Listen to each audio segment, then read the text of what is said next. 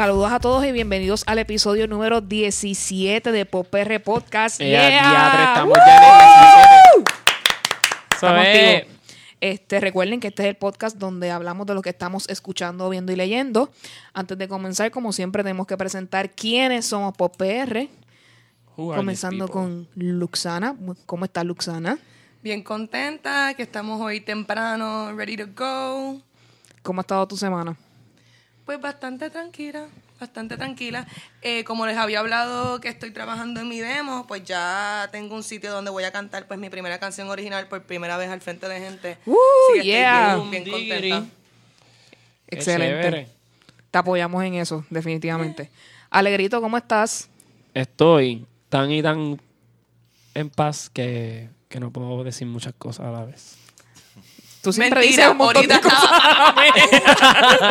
No, no, estoy súper bien, ¿verdad? Estoy ¿Y, y qué tal tu semana? bien relajado, como dijo Luxana. Estamos bien tranquilos, pero es porque un maestro en vacaciones, pues, siempre Tiene la necesita- libertad de estar Siempre tiene esta tranquilo. libertad de la tranquilidad, pero todos merecemos un día libre. Hashtag todos merecemos un día libre. Este, y aquí yo soy Eu. Este, mi semana es trésica porque estoy en cierre de mes. Ya ustedes saben todas las historias que yo les cuento. Ser contable a los fines de mes es un asco. Así que, normal. Eh, este episodio es extremadamente especial para nosotros porque tenemos un invitado grande para el mundo del podcast. Cuéntanos. ¿Quién es esa persona? ¿Quién será? No ¿Quién sé. es? Eh, podcastero, host, comediante. ¿Qué más? Este. Yo- Inspiran- Amigo. hijo, hijo, cuando dicen cosas. Eres hermano. Hijo, padre de perros, amigo. Luchador. Amigo, hermano. Luchador. empresario. Empresario. Padre, madre, luchón a la vez. Exacto. Samurai. Samurai. Senpai. Nos acompaña senpai. Vicente alias Chente y Drach. Uh, ¿Cómo ¿Qué te encuentras? Corillo? Buenas, gracias por invitarme. Sé que temprano. En verdad, tengo que decir esto.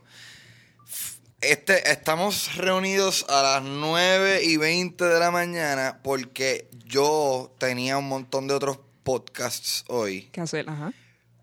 Eh, y en verdad terminó siendo un esfuerzo estúpido porque se cancelaron todos mis planes, porque yo no había caído en tiempo que hoy era libre y todos mis invitados terminaron dando culo porque como yo me voy de gira, Claro. Tienes que empaquetar eh, todo eso. Ajá, yo quería grabar, yo voy a tratar de en, en dos días grabar ocho podcasts. Oh, Dios. Y uno de esos días que iba a grabar cuatro podcasts iba a ser hoy, que iban a ser cinco con ustedes. Y pues voy solamente a hacer esto. Eso es. Just the one. Just Así que gracias por invitarme, gracias por someterse a estos horarios. No, pero eso sí yo voy a decirle por PR. Yo he participado en un montón de podcasts y aquí ninguno nunca hemos dado culo para ningún episodio, ni nos hemos puntuales. hecho difíciles, ni... Ay, Exacto, nos acomodamos al schedule del que siempre. Siempre estamos para Onyx. cada uno de nosotros. Onyx se tiró la que yo también me tiraría.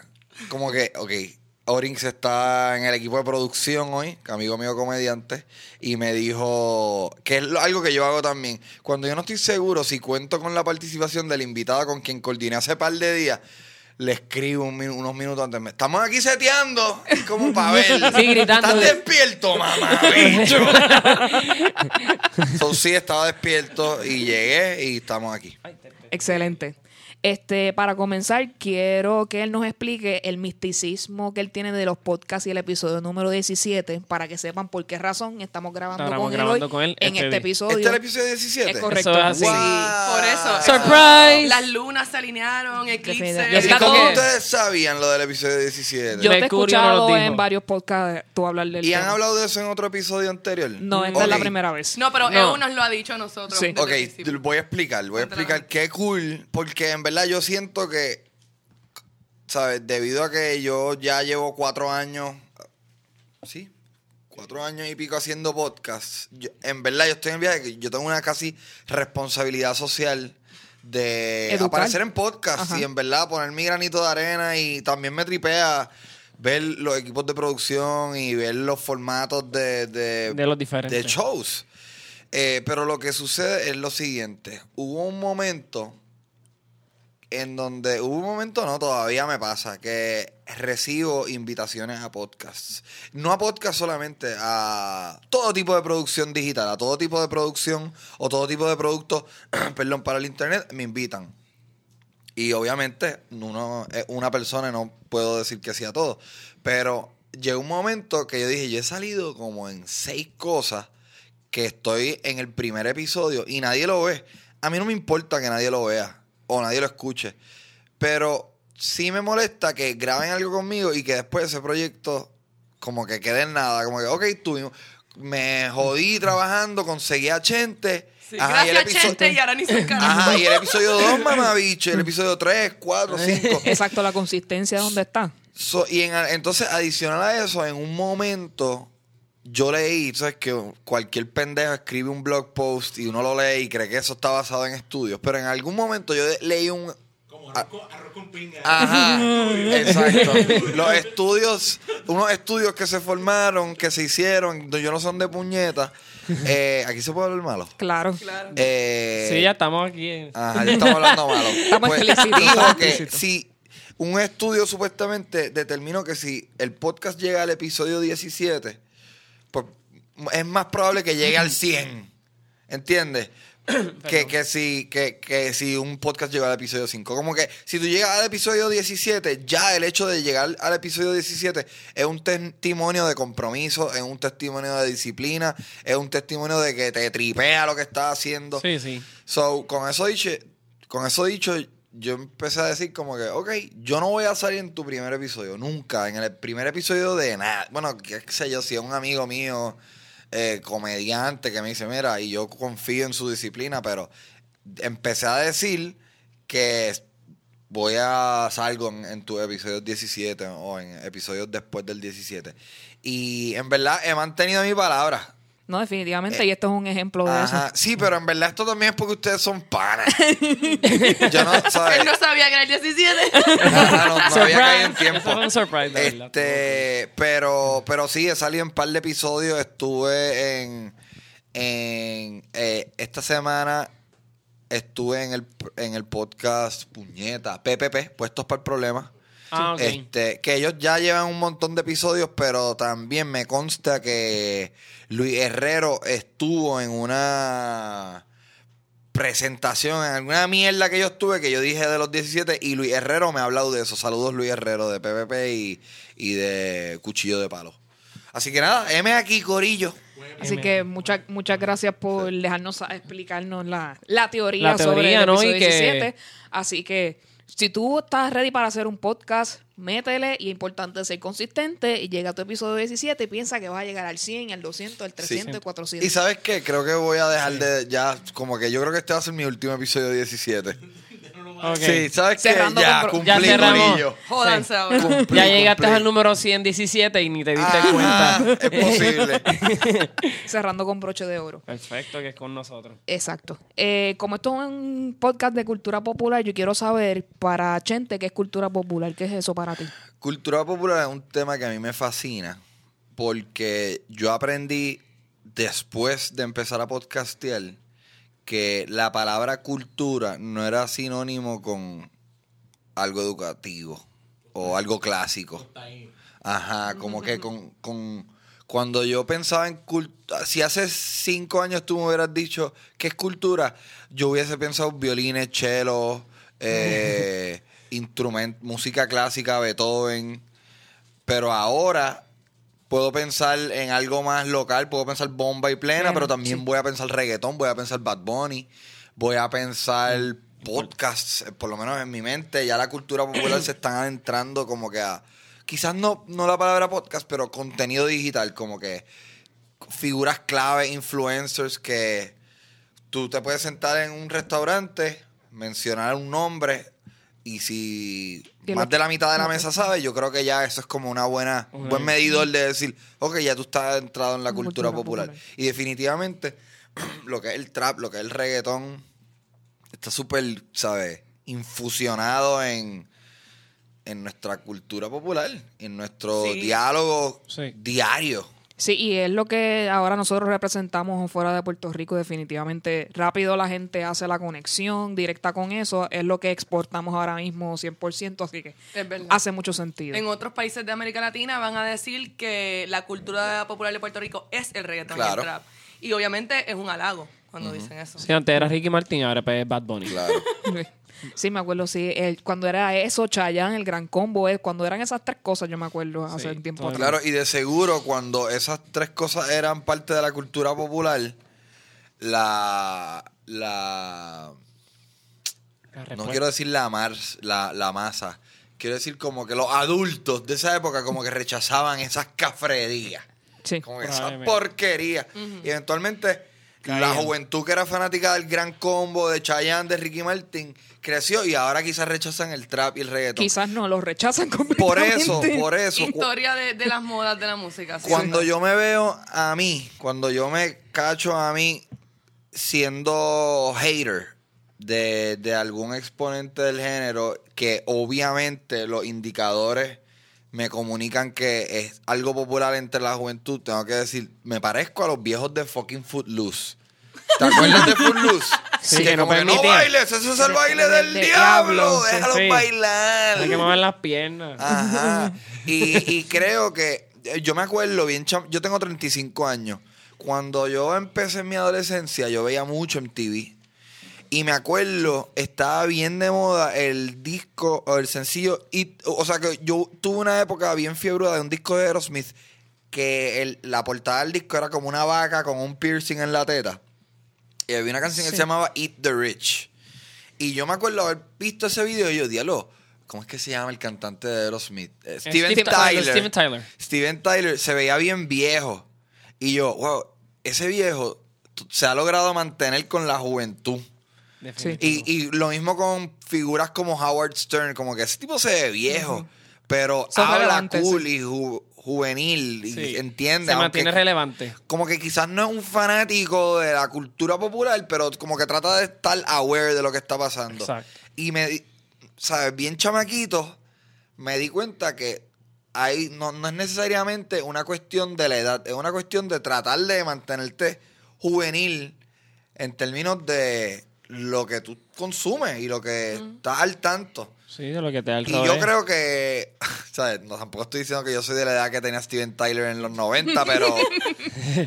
Pero yo 10 to- años hago un esfuerzo por tratar de saber lo que está pasando para hablar de eso y poder, ¿sabes? Sentirme que tengo un poquito de autoridad a la hora de entrevistar a alguien Sí. que esté piqueando en, en Es- términos eh, de cultura sí. popular. Exacto, eso es lo que te iba a decir. Para el campo donde tú trabajas es bien importante estar aware de todas esas nuevas influencias que llegan y todas esas cosas eh, de la cultura popular que resaltan en ese momento para poder hablar de ellas y discutirlas y dar tu opinión al respecto. Hablando de opiniones, quiero que nos dejes saber, porque nosotros hablamos mucho de música, de películas, de series. ¿Cuáles son tus favoritas? Mano, me encanta. Yo creo que el cine, yo soy definitivamente fiebru del cine. Mucho más que la música. Y me excuso, yo sé que Luxana es una fiebre de la música. Pero hubo una época, yo fui disc jockey como por cinco años. Sí, te tienes que dar un shot. Eh, y con- estuve tan preocupado con. con yo creo que yo llegué a haber estado en día. paris donde tú yo recuerdo ¿De haber verdad? estado, sí. Estuve tan preocupado. El mundo del DJ es bien divertido, es difícil cobrar. A mí se me hizo bien difícil cobrar. Pero ah, el estrés mío era como que estar comprando la música más nueva. Y- Comprando, porque para esa época yo compraba los discos. Y yo, puñeta, me delaté ahí un poco. Pero, pero me preocupaba tanto y consumía tanto y estaba consistentemente tan ocupado consumiendo música nueva que como que me hastié de, de ese modus operandi. Y hoy por hoy yo casi no escucho música. O sea, obviamente tengo artistas nuevos que me tripean, pero no es como que un freak. Soy más freak del cine. Vi Jurassic World, vi Hereditary. Esas son las últimas así que he ido en el cine, pero me encanta el cine, me encanta Netflix. Disfruto del arte de- del cine como ningún otro. Definitivo. Ahora que estás hablando de Netflix, los otros días vi la, el documental de What's the Laugh, que este, los, muchos, lo co- conozco. muchos comediantes, incluyendo uno de tus favoritos que sale Jeff Ross, hablan de cuando en el stand-up eh, un chiste sobre el holocausto es un chiste... ¿Sabes que lo empecé a ver? Lo empecé a ver y dije, diablo, esto es bien serio y me quité. Yo, a mí me pasa Pero- mucho eso. es- No, Pero ok. se lo- te lo recomiendo. Termina de verlo, porque él como te ponen víctimas del holocausto reaccionando a chistes de stand-up comedians acerca del holocausto. Y también Y vas a ver qué eh, comediante es successful con ellos y qué comediante no es successful. Y te voy diciendo que Sarah Silverman no es successful para nada. Yo que amo a esa mujer. Mira, Eh, yo- Es que eso complicado. está subjetivo. Sí, Yo... ¿Será porque es mujer? ni idea. Bueno, ella es judía. Si alguien puede hablar de eso... Eso, Sí, pensé, eso- eso fue lo primero que yo pensé. No, yo lo estaba pensando desde el judía. O sea, primer como- momento. Ella Puede es ser, no PC. Yo no me atrevo, y, y ella es como que notoria por no ser PC, pero el hecho de que ella es judía como que te- le da permiso. Es como los negros pueden hablar de los negros y pueden hablar de los blancos, pero no es el caso con la viceversa. O sea, pueden burlarse de los blancos. Pero lo lo, que quiero decir. exacto, sí. Este, no he visto ese documental, pero, y en verdad, ustedes han ido a shows míos, yo hablo de temas controversiales, pero casi nunca cruzo la línea del respeto o en meterme en líos porque toqué una fibra peligrosa en términos de pesesa. Yo no, yo no me burlo del movimiento feminista cl- clásico. Yo sí puede que suene machista, pero no cojo como puño al feminismo, no, no toco temas políticos casi. Este Sí, es más de un diario Fíjate, vivir. yo que y- soy una fem- feminista como que súper, todo me triguerea. Tú Mm. nunca, de verdad. de verdad, tú nunca, yo, tú- yo nunca he visto un stand-up tuyo y he pensado, y me pasa con todos los demás, como que diablo, este odia a las mujeres, nunca se le han dado que tiene que estar insultando tanto. Tú siempre eres bien buena gente. Ok. Y todo es bien obvio que... Pues yo a cada rato pienso en premisa y digo, oh, diablo, esto está bueno, pero yo no me atrevo a decir esto. Ahora mismo estoy trabajando una rutina que le estoy bajando. Inclusive, ¿tú sabes qué? Yo tenía una rutina antes del movimiento Me Too que yo eliminé. Porque era como... ¿Cómo era el chiste? Tú lo, lo más seguro lo has escuchado. Era de que antes yo jangueaba, o tú también de seguro lo has escuchado. Yo antes jangueaba y me emborrachaba. Sí, yo y me escuchaba trataba de eso. besar con un montón de nenas. Ajá. Y a veces me rechazaban. Casi todas me rechazaban. Y el chiste es que yo escuchaba como que, ay no. Y en mi mente ese ay no se sintetizaba a tratarlo de nuevo. Ese es el Sí. chiste. Obviamente lo Sí, estoy lo- diciendo sin entusiasmo. sin entusiasmo Pero y era como bien que- Yo me gracioso. acuerdo, era bien gracioso, sí. Pero yo desde el momento dije, ¿sabes qué? Lo vas a coger el mal. mundo cambió. El mundo cambió. Desde, desde este momento en adelante, ya eso no es como que gracioso. Y lo sa- era parte como que de mi repertorio, de mis rutinas que yo decía, trépate aquí y eso. Y no está. So, ese tema de, ¿cómo se llama el documental? What's, creo que What's the Laugh. What's the Laugh? the Laugh. Yo eh, me parece fascinante, pero yo casi siempre me someto a. O sea, yo no soy un tipo que lucha por mis rutinas. Es como que, ok, de esto no, ok, bye, consigo algo más. Eh, creo que la logística de hacer stand-up en Puerto Rico no, me, no le permite a ningún comediante enamorarse de su rutina. Como que si esto no funciona, yo por lo menos estoy en el viaje de cada 12, 16 meses tener un especial nuevo show. Ya estoy acostumbrado a engavetar rutina y pues dale, pues no puedo decir esa estupidez, pues vamos a decir otra mierda de calzoncillos cagados o de comer lechón en Navidad. Y es lo que tú dijiste también, estar al día con los cambios Ajá. y con cómo Sí. la gente se mueve. Exacto. Definitivamente. Pues ahora que estamos hablando de stand-up, tienes una nueva gira que después más adelante en el episodio quiero que te, te vamos a dedicar tiempo para que le informes a la gente de todas esas cosas. Este, ¿Cómo tú te preparas para tus giras, ya sea aquí o afuera? ¿Cuál es Solamente voy a decir que cada vez es más difícil. Cada vez es súper más, es como dos veces más Es difícil. más retante. Porque la primera, y también adicional que la primera vez que yo hice un especial, yo estuve como cinco años trabajando en esa hora. Exacto, ok. Ya la, el segundo especial tienes como 12 meses. Y pues, como que tú tienes un banco de ideas, tú tienes un pool de ideas que está llena de agua al principio de tu carrera. Y a medida que vas pasando, el tiempo y vas gastando las rutinas más pop en tu mente, pues tienes que irte más profundo. Eh, se me hace bien difícil. Inclusive este season de Trépate aquí, yo iba a hacer un, un segundo season en, en Ojalá y lo iba a hostear y dije como que, ¿sabes qué? Yo no puedo hostear más. No puedo- necesito sacarme esa responsabilidad Es una y carga adicional. concentrarme en una rutina cada, cada show. Eh, eh, es demasiado estresante y obviamente yo estoy puesto para... Si tú eres comediante tienes que estar puesto para fracasar. Pero fracasar en una rutina, en una noche, no es tan doloroso como fra- fracasar En como en tres. Exacto. No, gracias a Dios, No yo creo que ya yo soy suficiente bueno como para tenerle unos trucos o, o- o t- tan fácil como repetir algo viejo. Si yo estoy, me está yendo bien, pues puñeta, voy a decir mi rutina algo viejo. Pero obviamente no estoy para eso, yo estoy para decir cosas nuevas, Cosas para nuevas desarrollar mi hora, para hacer mi gira y para hacer dinero. Sí. Eh, pero sí, cada, cada vez es más difícil y el proceso creativo tienes que tirar el tema más hondo en la piscina. Eh, por primera vez en como en cuatro años yo estoy escribiendo en la computadora. Estoy haciendo notas antes de subir al escenario. Estoy súper cagado.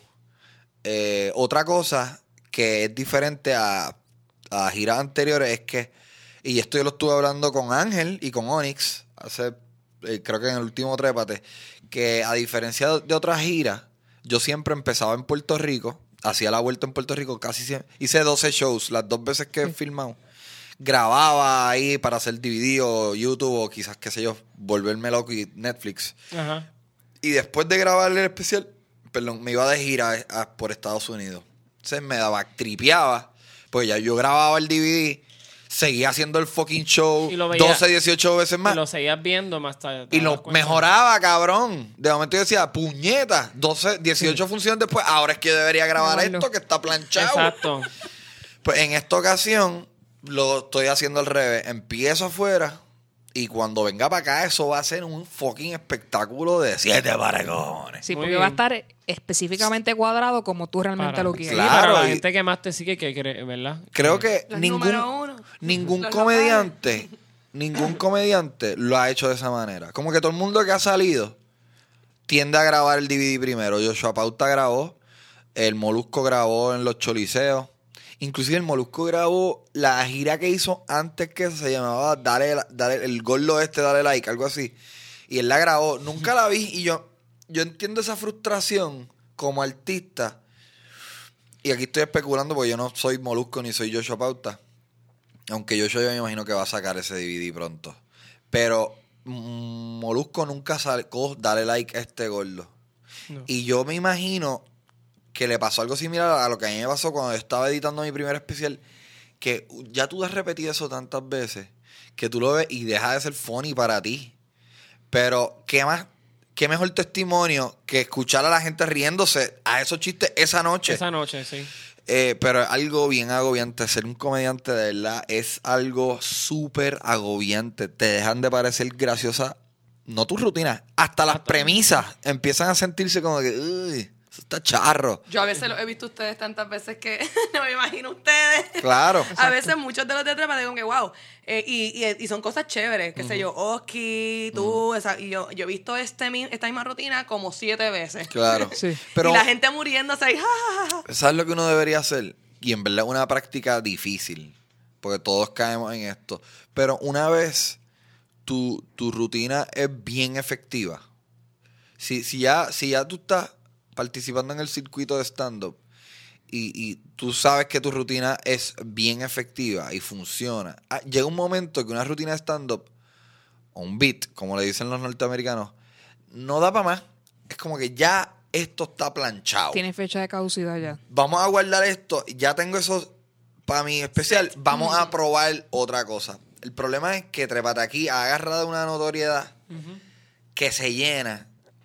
Y en verdad estamos adictos a matar. Y tú quieres pararte ahí y hacer un show bien cabrón. Y Es que es lo único que hay. Ajá. Así con esa relevancia. sí, y eso es un backtrip. Definitivo. Inclusive hasta para mí. Y también hay veces lamentable que solamente asisten casi siempre o las mismas personas o porque no existe Yo no creo tanto- eso. O no existe Ah, el los mismos comediantes. lo- no, no, no. Como que, aunque van muchas personas diferentes, se espera que haya más grupos de personas. Eso piensa, pensaba yo, pero yo que voy siempre y la gente le Se re- reacciona a cosas que ya yo he visto siete Porque veces. yo por lo menos yo como me la primera vez que los vieron a ellos en su vida y eso me deja a mí entender que el, que el público... I turn around, sí. No, y Sí. yo, y yo siempre pregunto, por lo menos cuando yo soy host, yo digo, ¿cuánta gente han venido antes? Y siempre hay pocos que alzan la mano. Sí, yo, yo he venido antes. Obviamente, no es, esto es un show en un sitio pequeño, caben 100, 140 personas. Y yo creo que hay un turnover grande de personas. ¿sabes? Casi siempre un corillo nuevo en gran medida.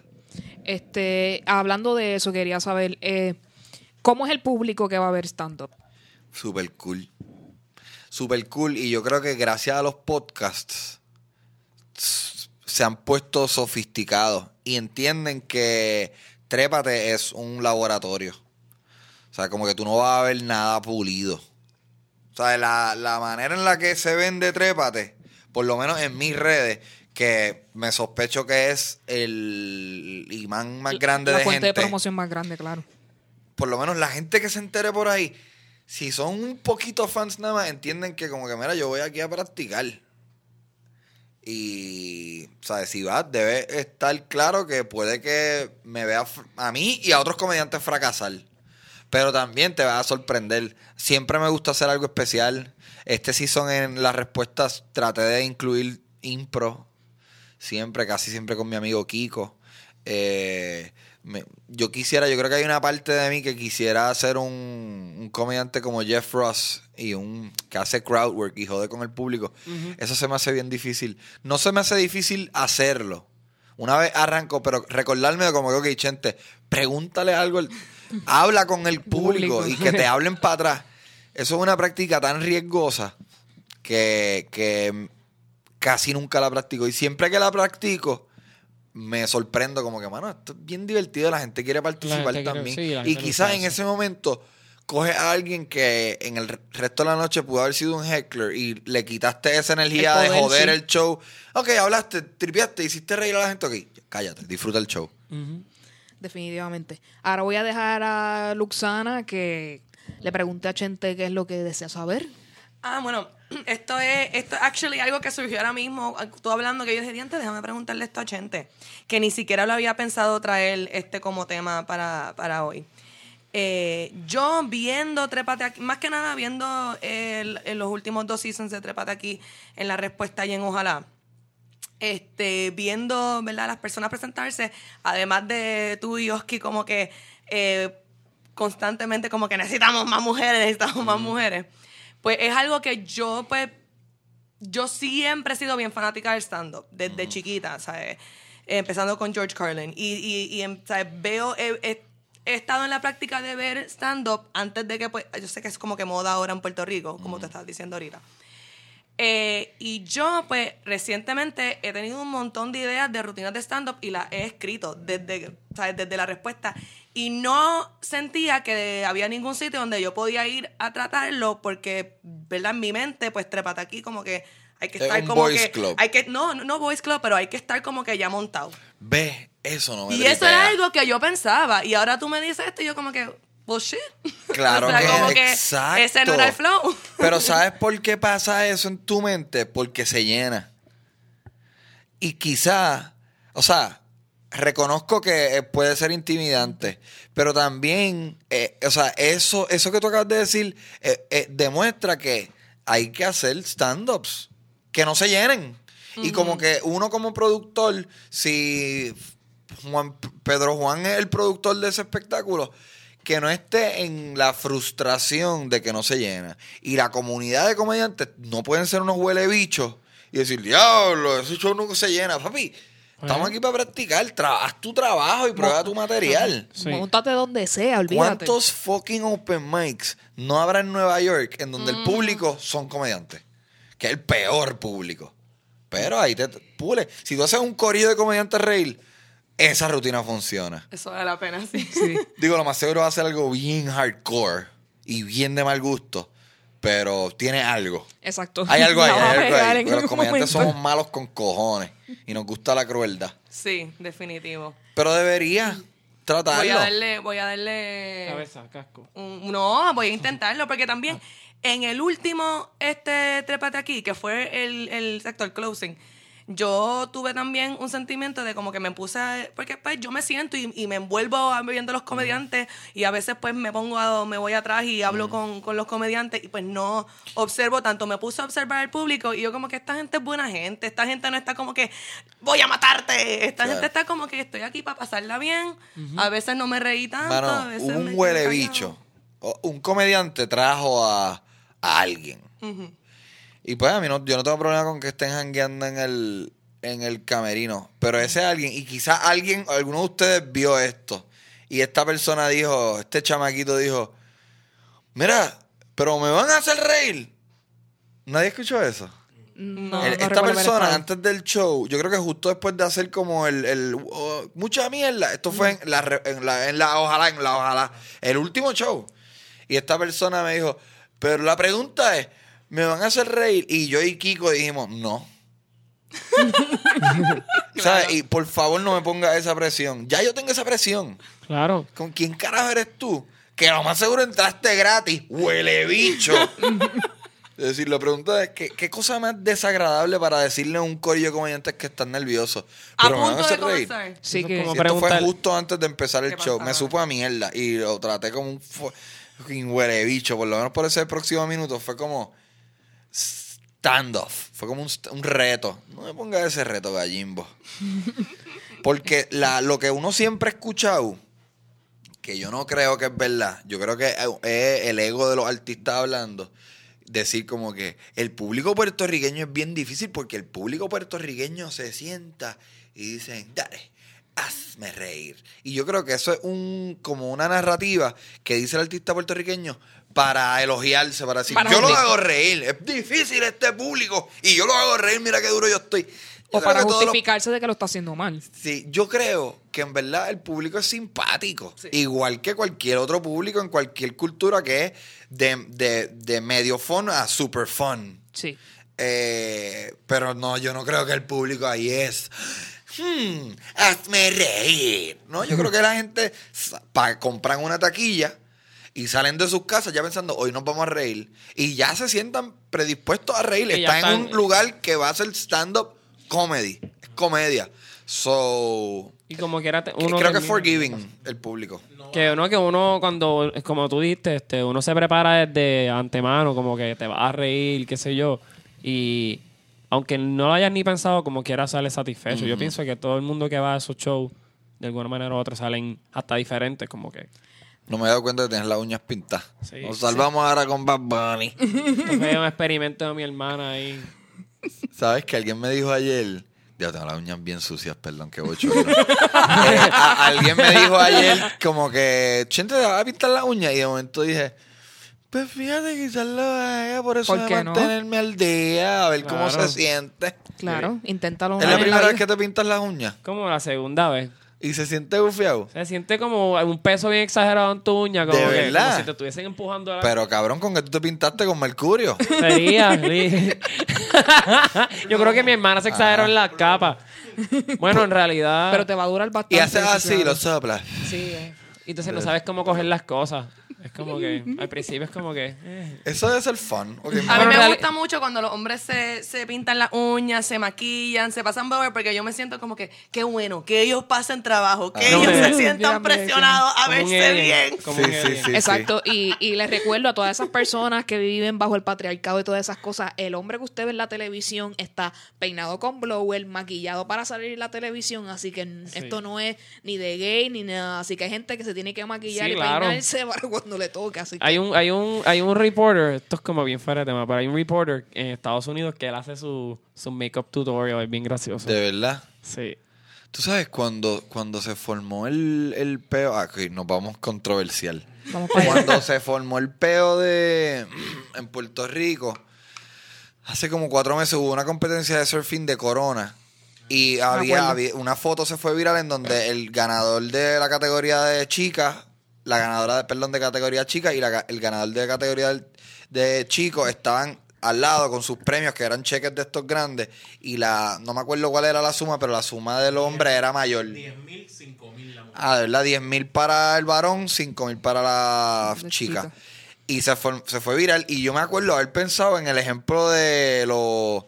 Como que cuánto gana el influencer más duro de Makeup Tutorial versus la influencer Wow. más dura del make-up. Es como que, pues, que el, el- la audiencia es mayormente fémina, pues van a ver una fémina. Y la audiencia si- del surfing es un deporte. Yo, yo practico el deporte. Practicaba. Estoy bastante. mierda. Y si, cuando tú entrabas a la- al agua. O al line-up, como le decían nosotros los surfers, pues casi siempre por- era 100% varones. O sea, es un deporte eh, dominado por los varones. Y me acuerdo haber pensado, pero es que, pues la realidad del mercado es que algo de varones. Yo siempre pensé que Sí. era por el, el sponsorship. Eso lo pagaba. Eh, no es la correcto. gente, era- lo pagaban los. Bueno, lo que yo leí, en verdad estoy, a- no sé bien, pero las porque la gente a veces escribe sin saber. Claro. Pero dicen que, el, el purse, o sea, el dinero del premio era recaudado por las inscripciones. Y como hubo más, in- esto no sé si es verdad.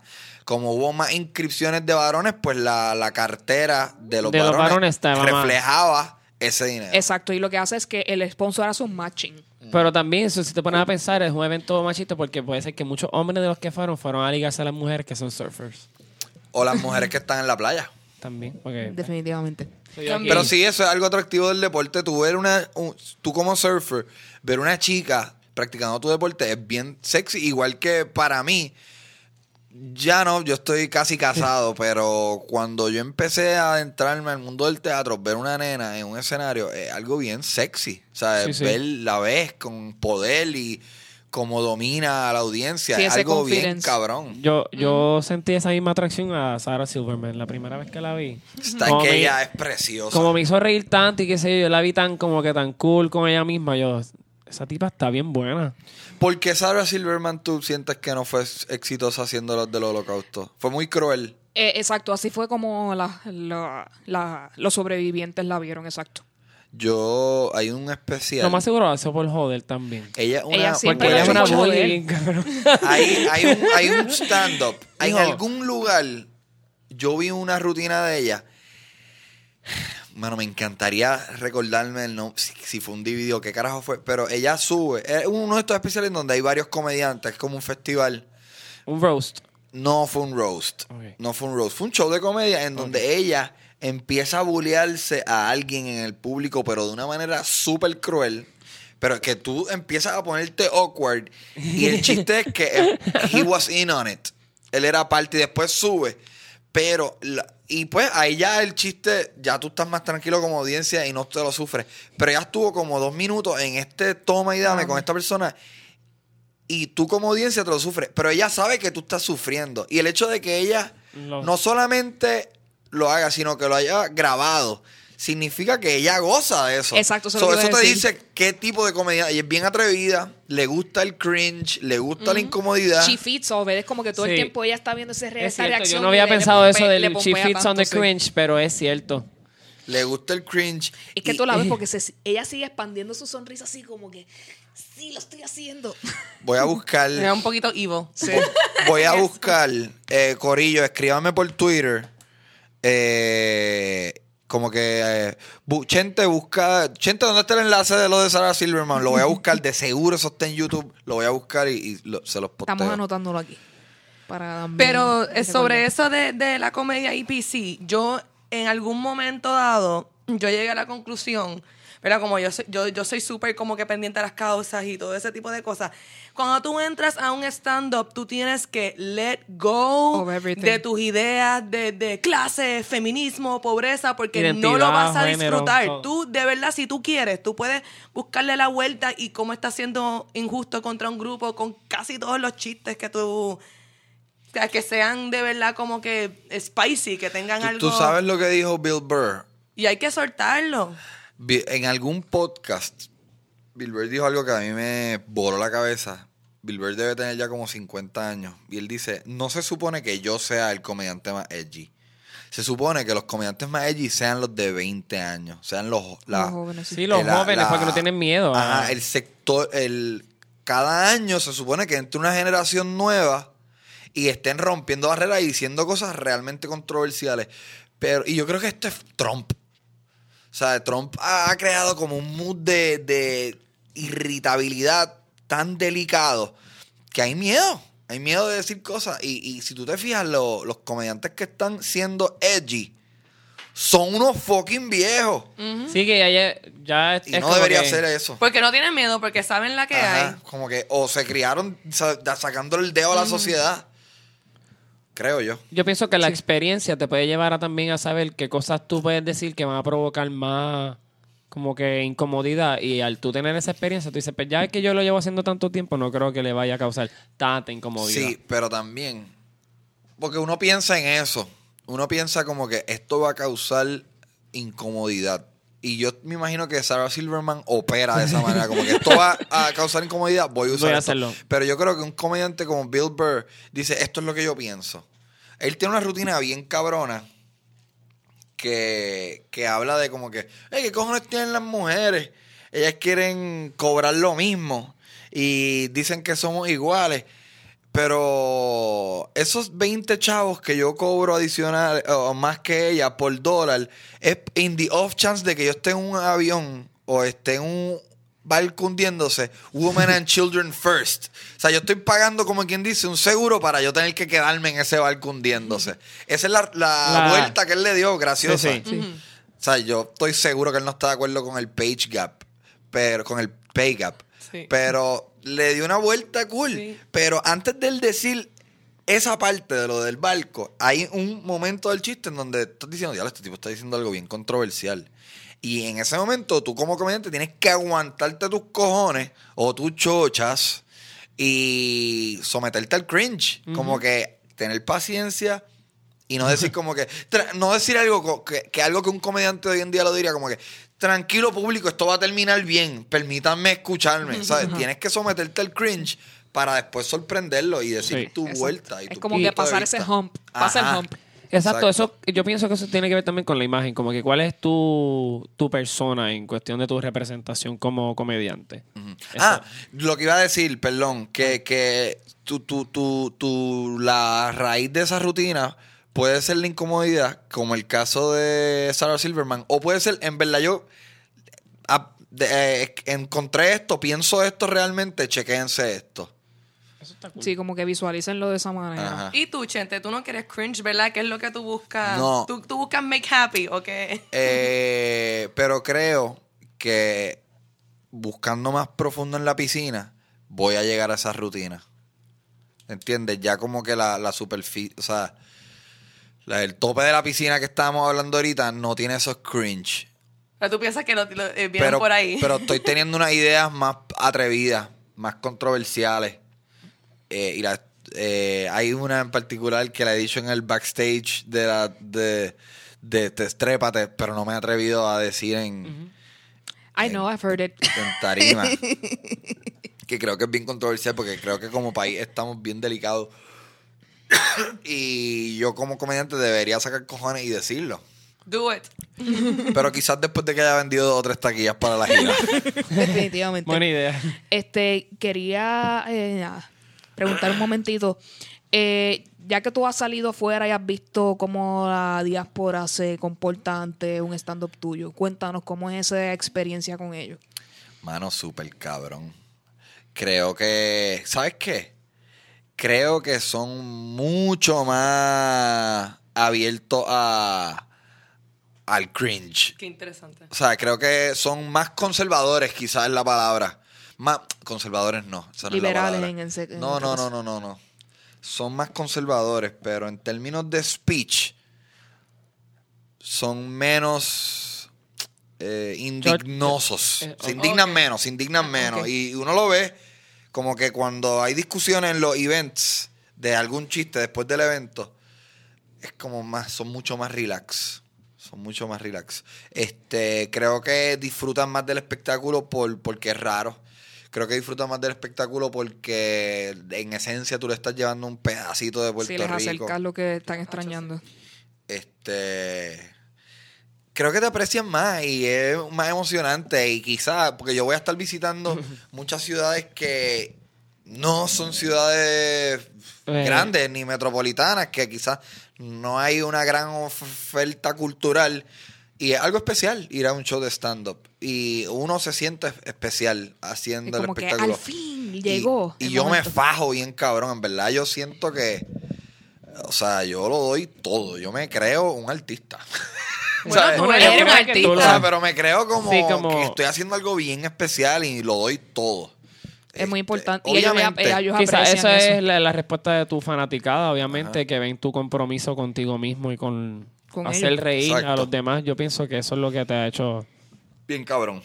i- un icono para mí. Uh, se tiró the I word. the I word.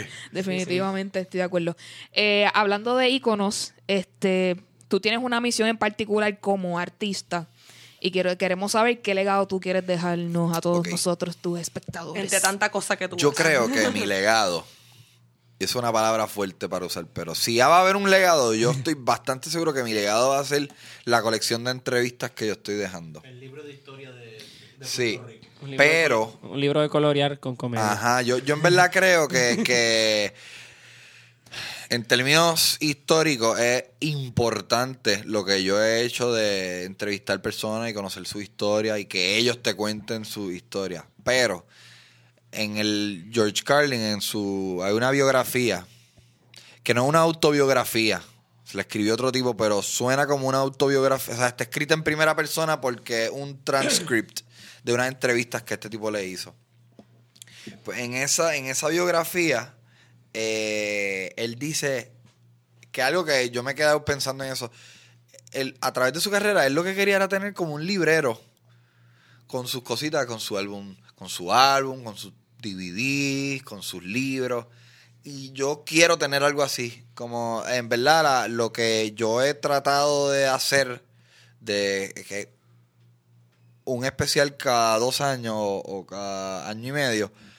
En esencia, yo lo que quiero tener es mi, mi librerito de, de yo poder dentro de 50 años decir, wow, vamos a checar mi segundo especial, mi tercer especial, wow, qué mierda estuvo mi quinto especial, wow, qué brutal estuvo mi sexto especial. Ahí sí que estuve en- bien profundo en la piscina y me fui al garete y di unas barbaridades. Eh, so, lo que yo quiero hacer es stand-up y quiero continuar retándome para sacar ideas nuevas. Y no puedo esperar a empezar a desarrollar mi próximo stand-up y fracasar por seis meses. Y de momento decir, boom, creo que tengo media hora. Y de repente, diablo, creo que tengo 45 minutos. Ok, puedo salir. Yo siento que cuando tú tienes 45 minutos, ya yo puedo salir. Ya yo, yo no, no creo que yo tengo mi hora ahora mismo. Pero estoy seguro que después de tres o cuatro shows voy a tener la hora. Ahora, definitivamente. Así que tu corazón está en el stand-up. Full. Totalmente. Yo pienso que es lo mejor que hago.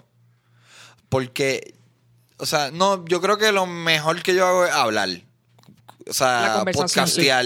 Sí, la- lo conversatorio. Ajá, por- pero la gente no, no, o sea, yo no quiero hacer que la gente pague por esas conversaciones. Yo creo que mi, mi, lo más que me gusta es el stand-up.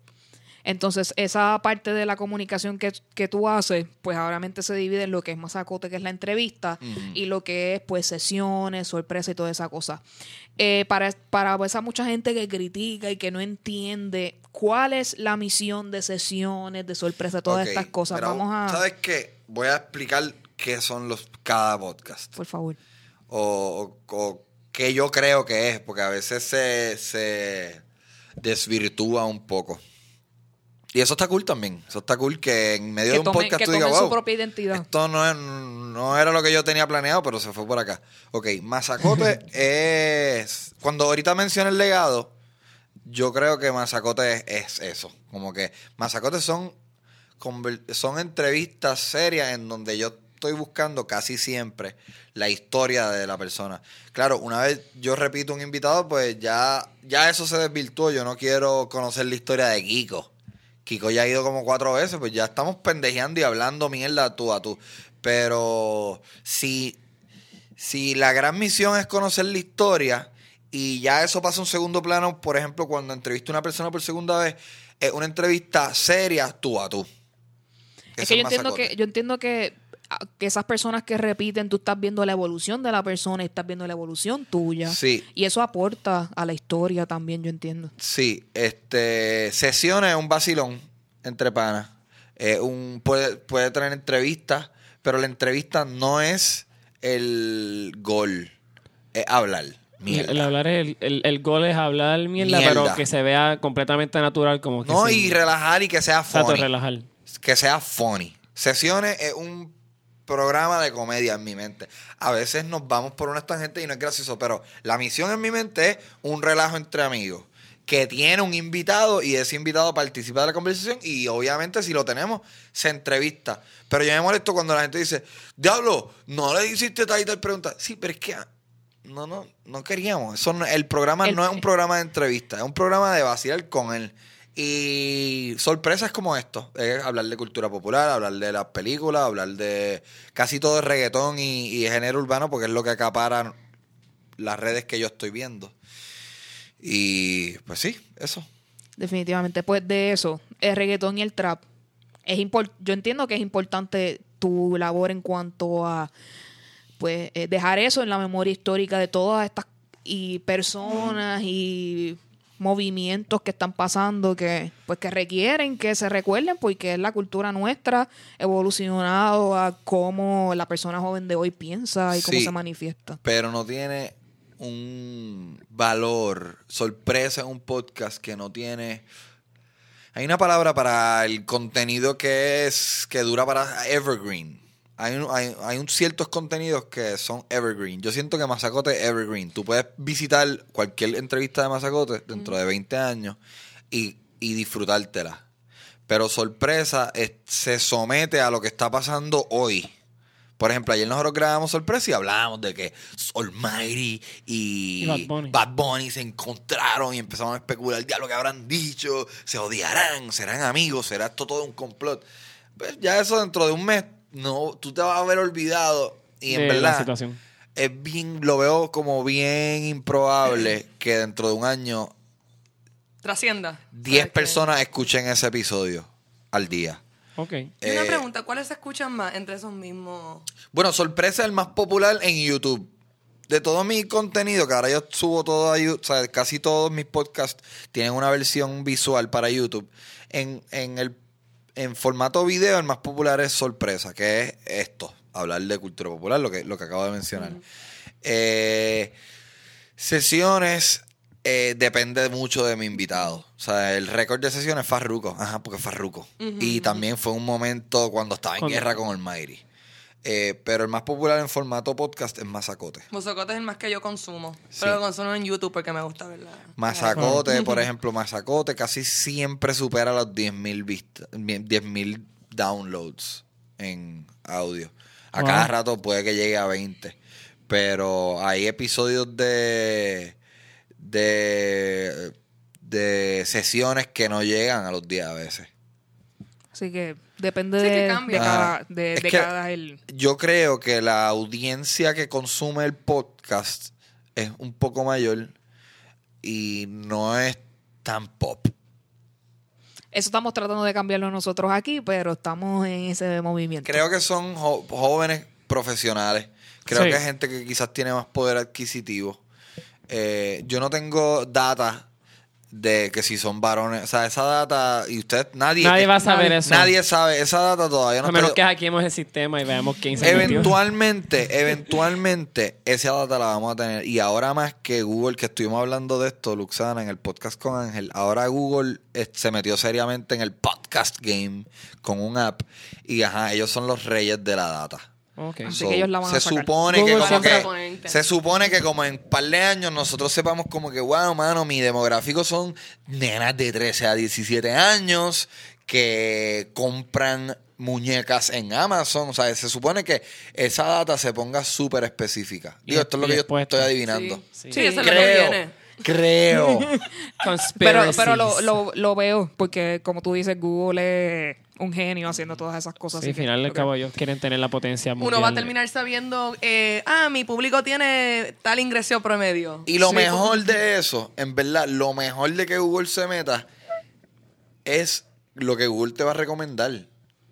te va a dar tips de Ahora mismo, mira, ahora mismo, si tú te metes al iTunes mío por primera vez, o o a tu, a tu iTunes, y escuchas mi podcast, lo más seguro te recomienda Dulce Compañía eh, y te recomienda Buscando Problemas y podcast de mis amigos. Pero yo estoy seguro que eso se va a, eso se va a poner mucho más pro con, con Google. Y, y en verdad, es que Google está cabrón. Te va a empezar a recomendar unas cosas nuevas.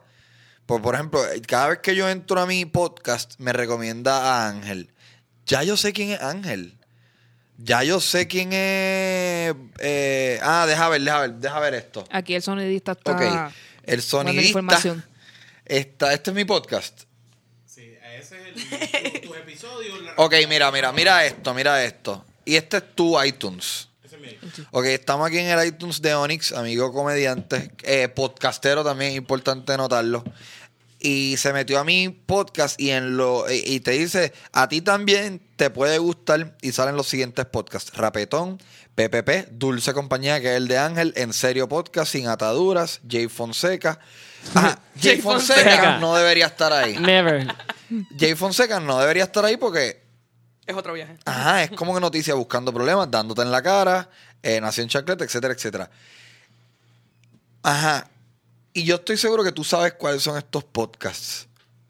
Debería, eh, cuando Google entre al juego seriamente, te van a recomendar podcast nuevos. Porque un gran problema del mundo de los podcasts es el discoverability. ¿Sabes? Ok, empecé un podcast nuevo. Ajá, Google, ayúdame a promover esta mierda que no aparece en ningún lado. Claro. Y e- ese discoverability es lo que hace esa miel, esa, el factor soy una mierda en discoverability es lo que hace que la gente se despompeen. Se. No, porque se no pasa queden- nada nuevo. Exacto, es como si tú no te quedaras en el 2, el 4 y el 11. Wow, estos son los únicos canales.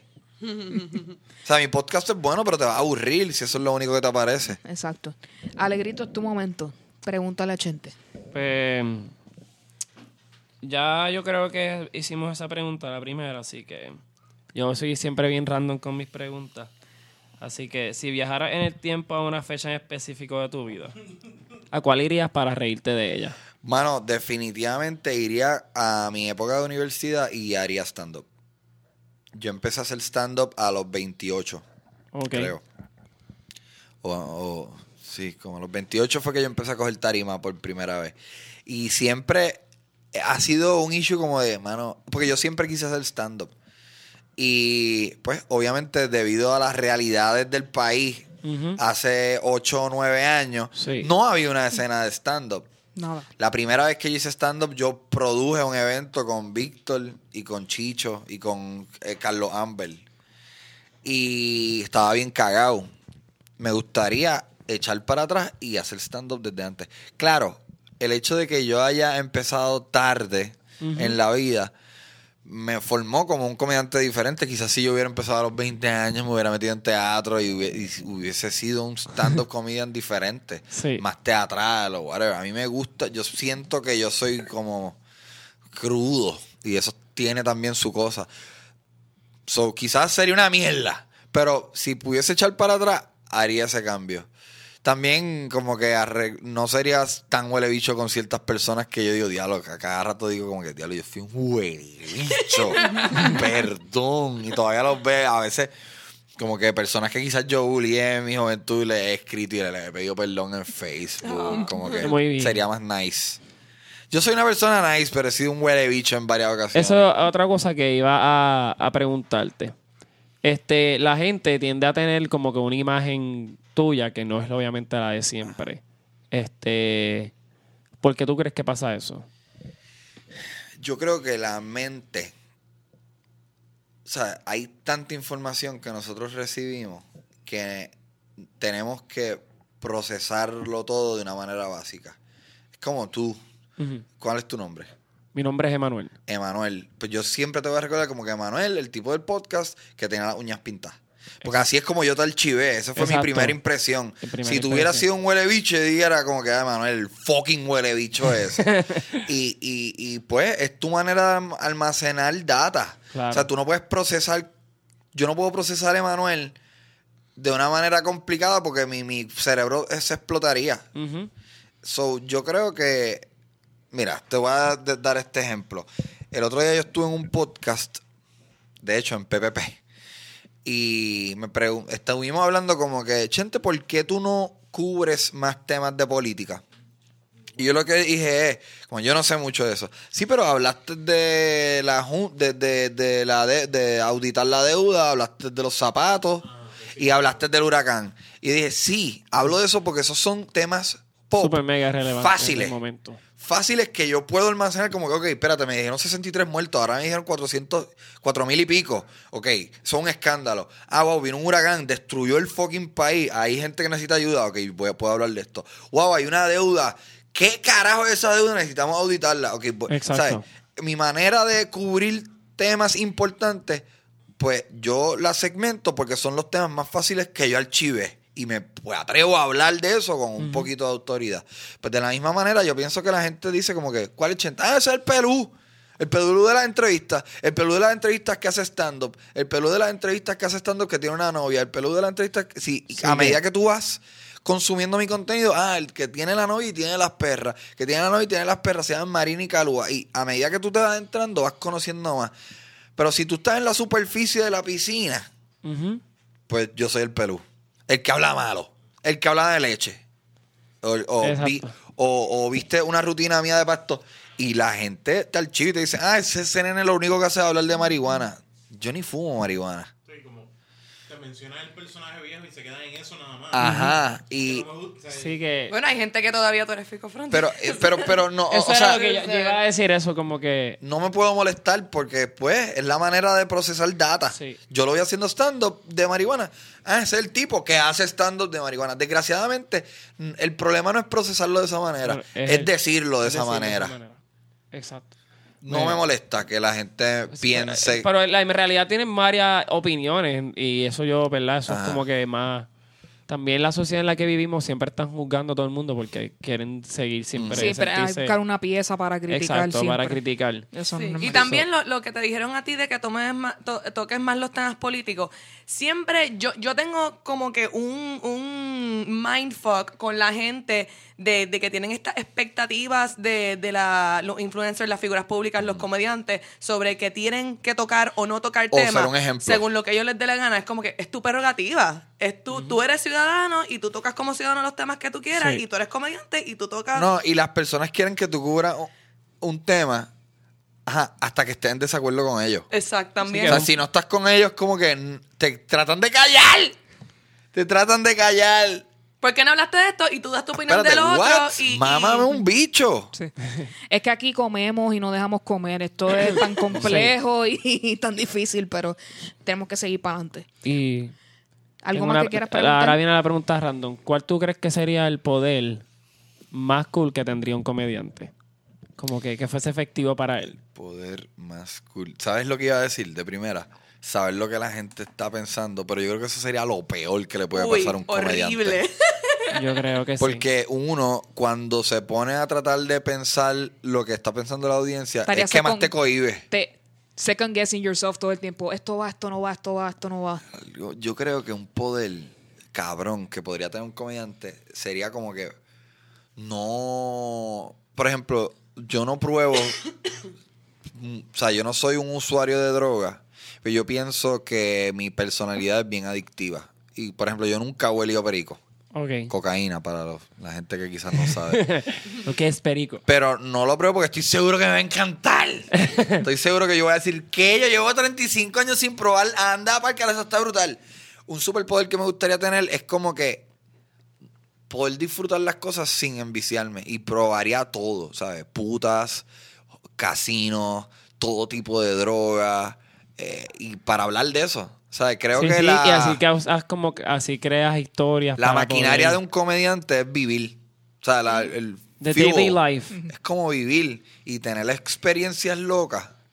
Es lo más cabrón. Y yo, yo en verdad cada día soy más fucking privado y salgo menos. Y tengo miedo de que eso sea un problema. Y te cohiba. Como que, wow, de momento yo voy a estar en mi casa. Ajá, ¿y cómo voy a sacar contenido si no salgo de mi casa?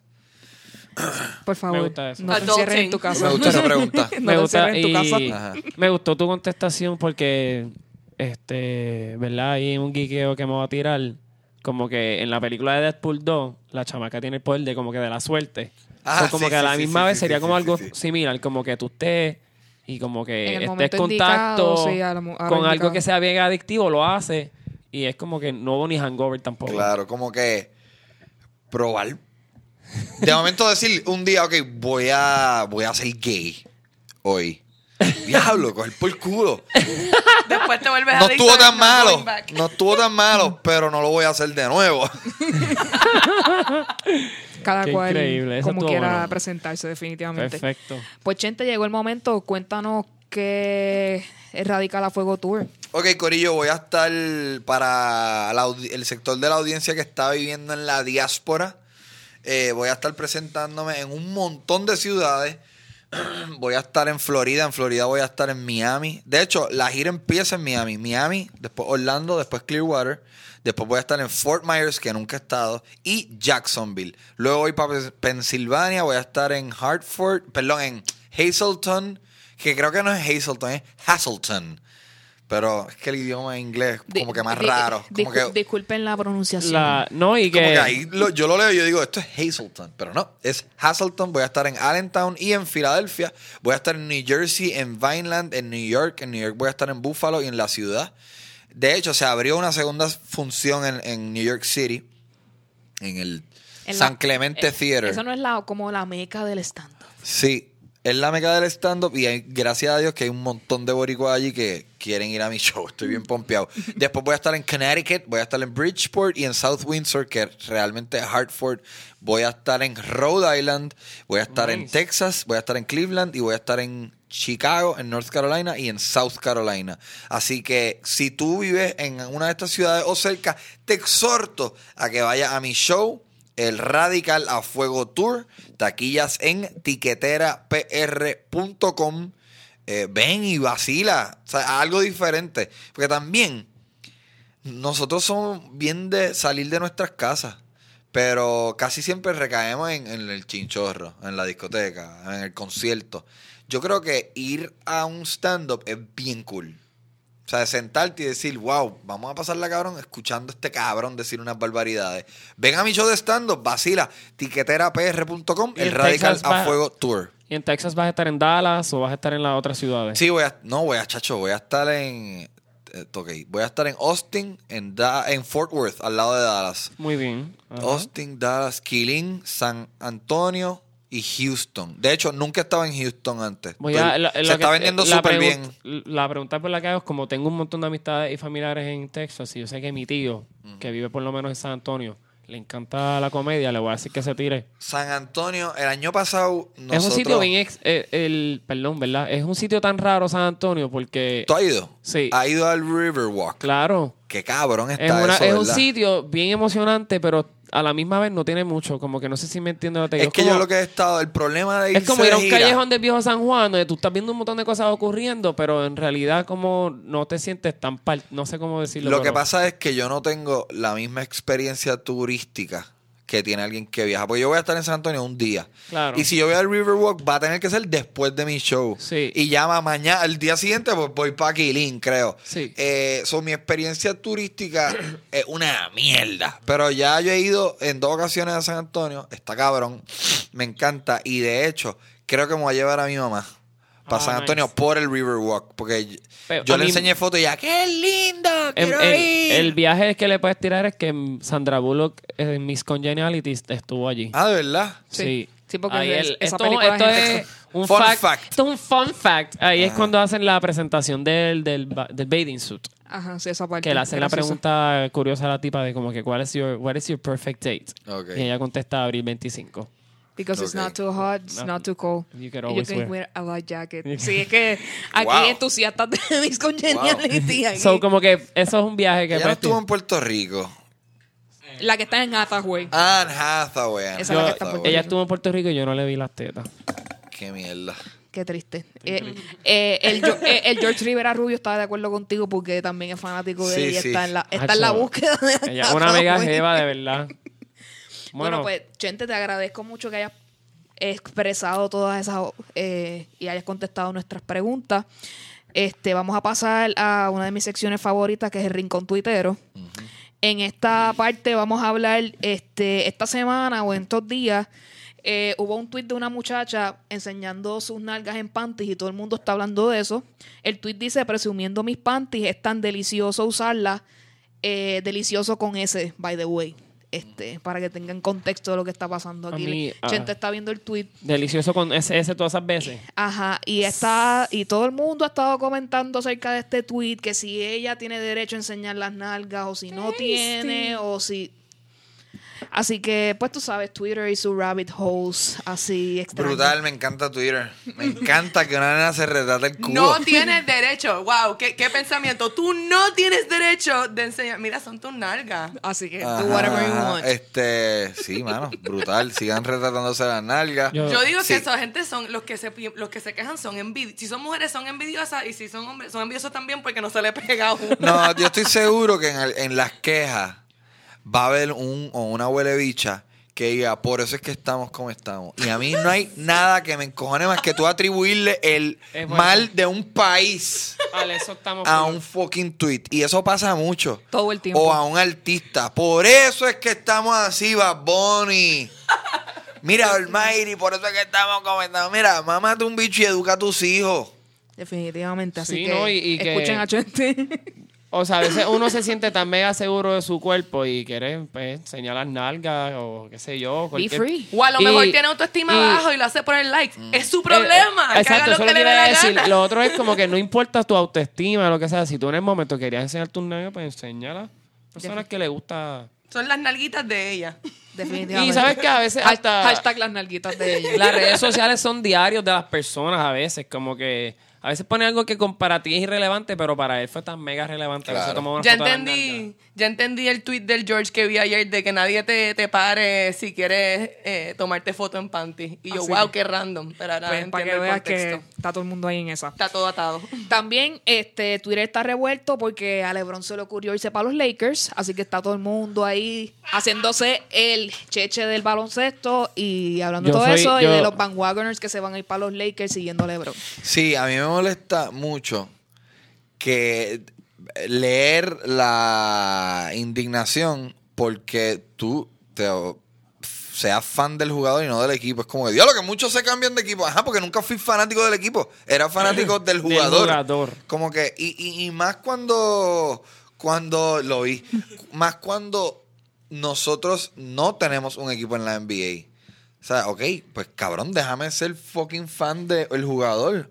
O de, y tampoco es que él ha brincado tanto de equipo, él ha estado en dos equos. Yo Miami y, y Cleveland. Y ahora va a estar en el tercero. Cleveland mía, que es Cleveland mía. Y Cleveland. Y Cleveland y ahora. Ajá. Sí, Tampoco pero es que también- ha sido un super errático de brincando Y, y por yo ahí. sé que a veces como que algunos deportistas son los que cogen notoriedad aparte de los demás y eso es como en todo, en películas, escritores, comediantes, qué sé yo, que no todo el mundo le va a gustar el mismo, pero pues, obviamente LeBron tiene mega fama de, de llorón y Sí, todas esas pero cosas, también pero lo que pasa es que como las redes le dan voz a todo el mundo, sí.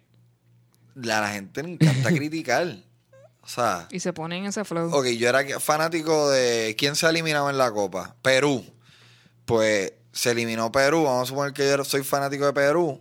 Pues, ah, pues ok, pues me gusta Colombia ahora. Ah, se eliminó Colombia. Pues ahora Brasil. Eso está bien. Quieres Sí. seguir viéndolo y quieres. En la naturaleza del ser humano, ah, cuando ve algo, quiere que un equipo gane. Digo, la naturaleza del equipo, del deporte, Deporte. así. Y que Pues, uno- ¿Por qué es malo que yo brinque un equipo a otro, puñeta? Bueno, y más si Para quieres. mí que es si- malo ver esa mierda de deporte, pero tú no me ves a mí hateando en las redes. Sí que... Bueno, pero eso representa que tú, por lo menos, si eres de las personas que quiere a- apoyar los latinoamericanos, pues perfecto, estás tratando después de que los latinos y mover ese movimiento y eso está muy bien, pues si se eliminó uno, pues vamos para el otro. ¿qué Ajá, vamos a mí lo que me indigna es la indignación. Wow. A mí lo que me molesta es la molestia constante. Y cada día hay más molestia y la gente está más trigger. Entonces, ahora, ah, tú estás molesto porque a mí me gusta otro equipo, un equipo diferente al de ayer. Cómete un bicho. No, y la- déjame consumir mi chulería. Déjame jugar con mi Ninja Turtle. Eso es lo que me apasiona a mí. ¿Cuál Sí. es? Yo, yo de verdad no entiendo la necesidad de las personas involucrarse en las vidas de los demás en cosas que no te afectan. O sea, si alguien, qué sé yo, me chocó el carro, pues esa persona me está afectando, le puedo reaccionar. Pero es como que la persona existiendo por su lado y eso tiene que molestarme a Tiene mí. que molestar. O cuando, o sea, hay gente que van tan lejos como te voy a dar un follow si tal, tal y tal cosa dices. Ah, te voy a borrarle, voy a hacer una limpieza en Facebook. What? de- Cabrón, o sea, que tú lo que quieres es tener personas que piensan como, como tú, solamente. No hay, construcción social. Ajá. ¿Qué conversación tú vas a tener? Y, y y mucha gente tiene que entender que el flow de Twitter es joder. Y mucha gente se lo vive, y como hemos hablado aquí en otras ocasiones, se creen que Twitter es la vida real. Gente, no es la vida real para nada. En muchas ocasiones, porque hay mucha gente que tiene cuentas para joder y para hacer comedia y todas esas cosas. Así que bajémosles un poco a la intensidad en ese asunto. Y eh, finalmente, eh, pues Bad Bunny sacó Estamos Bien y pues Twitter se ha lanzado y le he visto bastante apoyo de que gente que está buscando como ese sentirse bien y pues aunque tengamos todos estos problemas encima, pues estamos bien. Así que he visto mucho apoyo en ese aspecto. Sabes que ayer estuve hablando un montón de él en mi podcast. Yo cada día soy más fan de Bad Bunny. Eh, y creo que esto que está pasando ahora con, con, la, con estos exponentes del género, hablar de los sentimientos creo que es bueno. Porque Bad Bunny siempre ha sido un tuitero. Y un buen tuitero. A mí me gusta leerla. O sea, no, no, cuando está en mercadeo mode, pues fine. Pero cuando se tira cosas creativas, es chulo leerlo también. Pero en estos últimos días ha hablado mucho como que de su estado emocional. Eh, Almighty también ha, obviamente, ha tenido situaciones que eh, ha obligado al- a, la- a los medios a hablar del estado de ánimo y del estado emocional de las personas. Situaciones como lo de Anthony Bourdain eh, son tragedias que ponen a la gente a hablar de eso y, y creo que toda esa conversación es conducente a, a algo bueno. Es como a destabuficar eh, Los problemas de salud mental, claro. Ajá, puñeta, eso es bien importante. Eso es bien importante porque uno piensa, cuando uno está en depre, y yo he tenido como que días bien difíciles que creo que soy una mierda y eso, y uno se ve en el viaje que uno es el único que como que, o, que no hay salida, y el, cerebro te juega jue- trampa para convencerte de que tú estás bien, o sea, como que tienes la razón al decir, esto no tiene break, como yo voy a salir de esto, soy una mierda, soy un engaño, no sirvo, nadie me quiere, nadie me va a abrazar. Y es importante hablar de eso como que para que tú, para que la cultura popular te diga, mira, personas súper exitosas como Bad Bunny pasan por eso. Definitivamente. Personas súper exitosas como Almighty pasa por eso. Personas súper multimillonarias como Anthony Bourdain y eh, Robin Williams pasan por eso. Y quizás lo- tu norte ahora que tú estás buscando la felicidad pa- mirando para allá porque allí está esa meta, quizás no es lo indicado. Sí, y, Y creo que a medida que vaya pasando el tiempo y hablemos más de eso, va a ser mejor. Vamos quizás a tratar problemas de salud mental como eh, problemas de te me rompiste el brazo. sí, pues, eh, eh, comentando eso, en Estados Unidos, en Nueva York, ahora van a implementar la ley de que, igual que se da educación física, se va a dar educación de salud mental. En las Eh, escuelas, sí. En las escuelas. Este, esto, buenísimo. esto significa que va a haber un espacio para que el estudiante aprenda lo que es la bipolaridad, la depresión, la ansiedad, y lo vea como una situación que nos pasa a todos, pero hay unos que son más, este, quiero decir la palabra sensibles, se puede decir. a ese tipo de, de enfermedad mental. Este, yo por lo menos que soy educador y soy a la misma vez, este, estoy certificándome como terapista emocional cognitivo. Yo en mis clases empiezo siempre con muchas reflexiones o hago preguntas como que, ¿cómo estamos hoy? Y cuando hago el cómo estamos hoy, no es el, el Good morning, mister, Claro. how are you? No, es Ajá, como que... protocolar, no es lo protocolar. protocolar. Lo hago cuando ellos menos se dan cuenta, como que a veces veo nene, o nenas que están como que ¿Qué la de ellos. tienen? Pues yo soy maestro de escuela elemental, pero ya yo he dado todos los tipos de grado. Ok.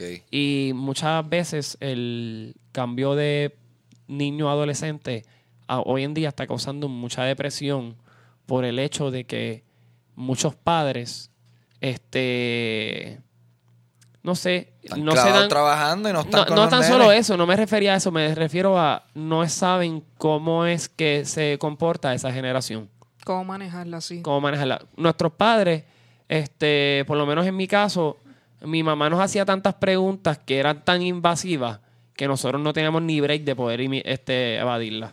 Ok. Y a ese nivel como que creamos una conciencia de comunidad en la casa donde podíamos hablar lo que nos fuera y nadie iba a ser juzgado. Hay una frase que escuché en un podcast el otro día que dice como que voy a tratar de decir la frase, la estoy diciendo súper mal, pero eh, voy a tratar. Hard times, mom- ok, voy a decirlo en español. Momentos duros crean hombres duros. Hombres duros crean momentos fáciles. Momentos fáciles crean hombres débiles. Hombres débiles crean momentos duros. Y es como un loop. Un loop. Sí, Sí. yo he leído eso. Y, y tú sabes, como que eso es algo bien generacional también, como que general, perdón, este, ver eso. Y Yo creo que nosotros nacimos en, momen- nacimos en momentos fáciles. Eh, sí, definitivamente. Sí. Nosotros estamos, en la generación de nosotros estamos más o menos cerca. Pero que los eso sí, chamaquitos que están naciendo ahora están creciendo Tienen en momentos difíciles. difíciles, sí. Sí, no, y, y tienen como que esta única supervivencia más que nosotros.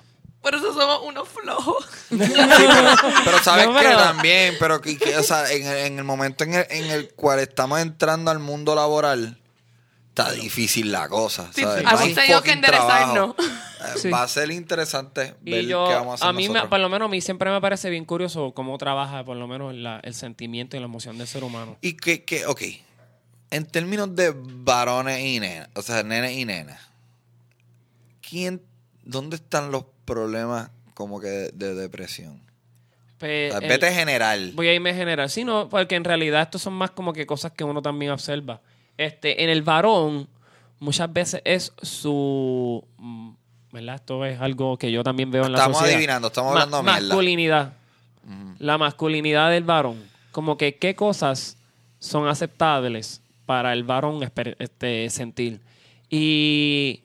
Porque not even looks, como que ya eso de que el nene gordito o el nene, qué sé yo, este, con espejuelos, eso no son cosas que como que Se ya todo el mundo usa espejuelos.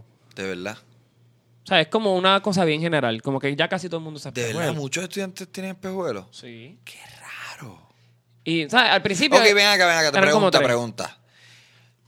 Cuando los nenes, cuando, ajá, wow, sí, aquí todos tenemos espejuelos, y, y- excepto y- y literal, yo estoy, estoy operada, así que yo usé espejuelos de los dos años, así que no te preocupes. Liter- Ay, tú eres literalmente. de las baby esas con espejuelitos. Sí. Sí. Ah. Qué linda. Ok, pregunta. Y- Cuando yo era chiquito, a mí me enseñaron, la cultura, la sociedad me enseñó que los nenes no lloran. Eso es algo que tú escuchas.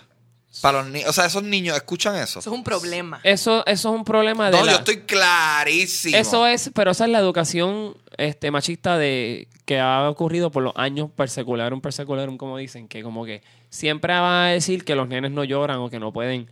Yo por lo menos yo era un nene bien llorón, pero era porque yo cogía Ay, todo. me decían lloroncita. A mí me decían lloronganje y cosas así. mantequilla. ¿Llorón qué? ¿Qué Lloronganje, mantequilla. Lloronganga. Lloronganje. Mantequilla.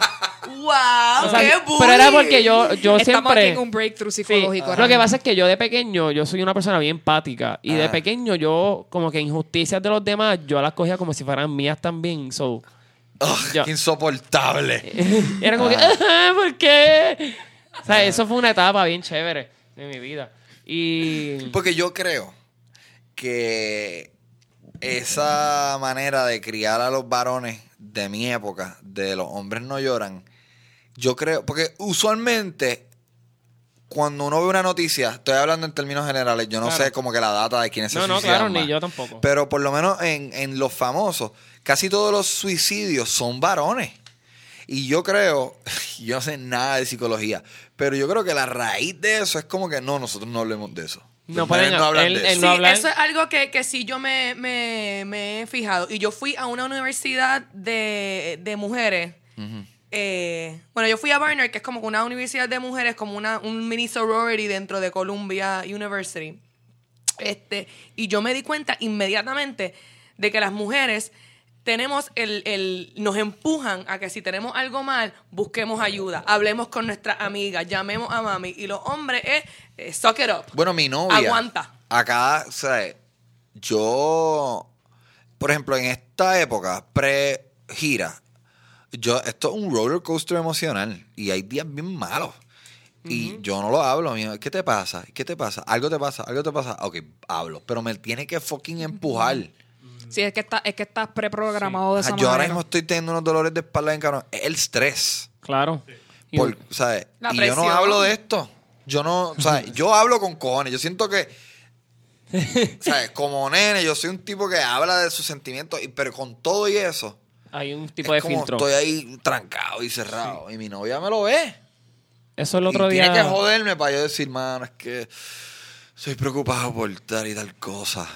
¿Sabes? Lo que, Cuenta con lo médico, por ejemplo. Con lo de ir al médico. Los hombres no somos de ir al médico. Las mujeres, tú vas a un médico y tú ves el 70% más, mayormente son mujeres.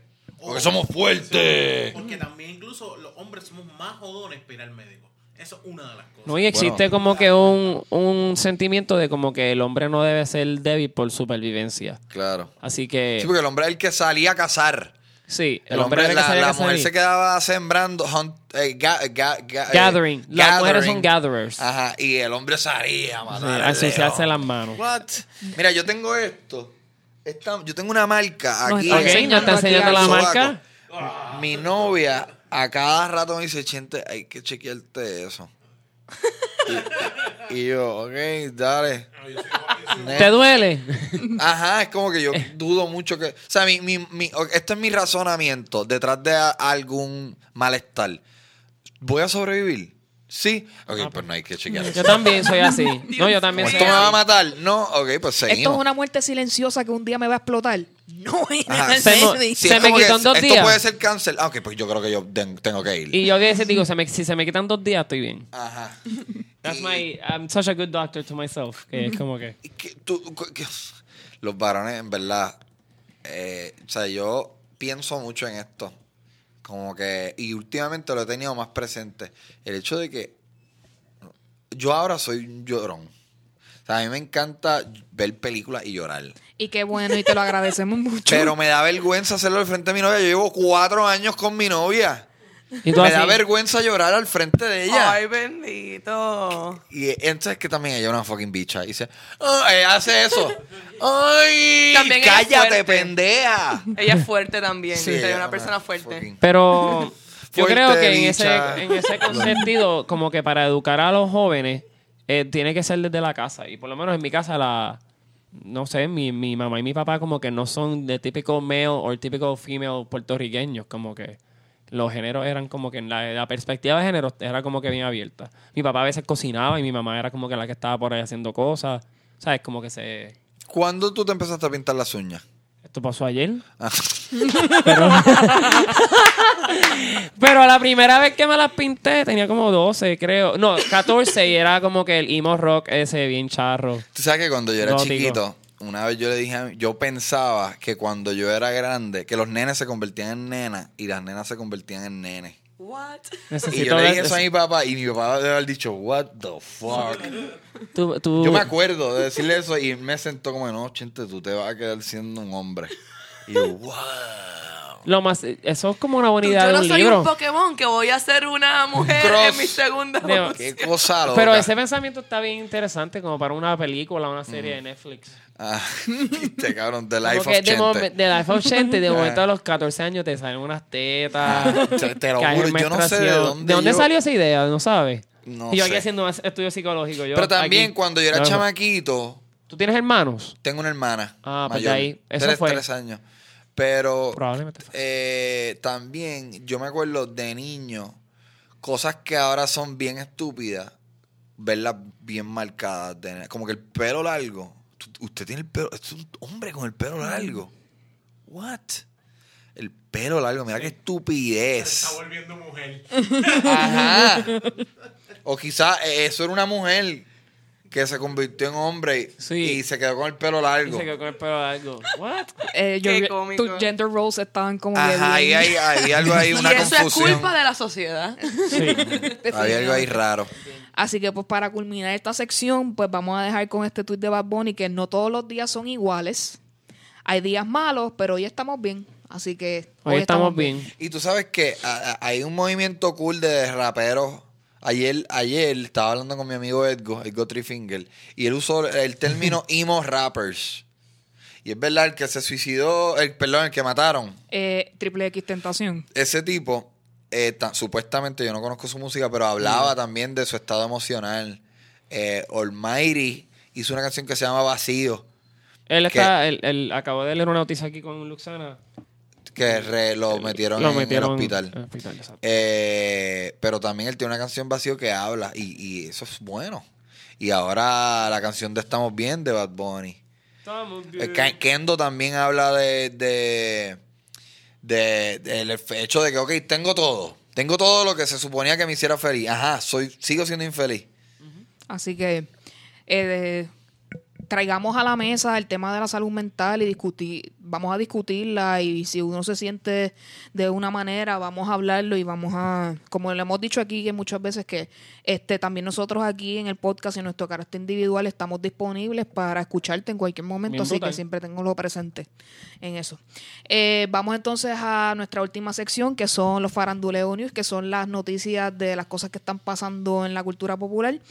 Eh, primero tenemos que la cantante Halsey y su novio G-Eazy se separaron. No. Este, ella dijo ayer que están en un break, así que mi cuestionamiento es, ellos hacen una canción juntos de Him and I, como que estás dejando un legado de que estuvieron juntos en algún momento, este, como que es un poco awkward después de escucharla porque como que ya no están juntos. Ah, yo siento que, así so se weird. debe sentir Jennifer López cada vez que ve la basura de película que ella hizo con Ben Affleck.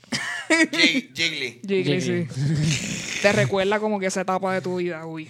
Es como que, ay, que estoy bien, bien, bien jodida. Bien. Déjame ver esa película de nuevo para recordarme. Entonces, esta semana salió que más de 80 mujeres ya han acusado a Harvey Weinstein de alguna... Ya eh, lo, 80 mujeres, so many people. ¿Cuántas son las de Bill Cosby? 124, estoy exagerando, ¿verdad? eh, de verdad, no tengo la información aquí, no la conozco. No, no, no, eran más de 50 yo creo. Era un Sí, montón. Sí, sí, sí. Pues Pero me el- acuerdo haber escuchado 50 y haber dicho, ok, ese récord está difícil romperlo. Pues ya aquí, y son más de 80, actually. Es impresionante eh, si uno se pone a pensar eh, el, el tiempo que tuvieron que sacar. No, mira, Luxana, Está brutal. eh, no solamente el tiempo, Like, el, damn. el éxito que tuvieron como violadores.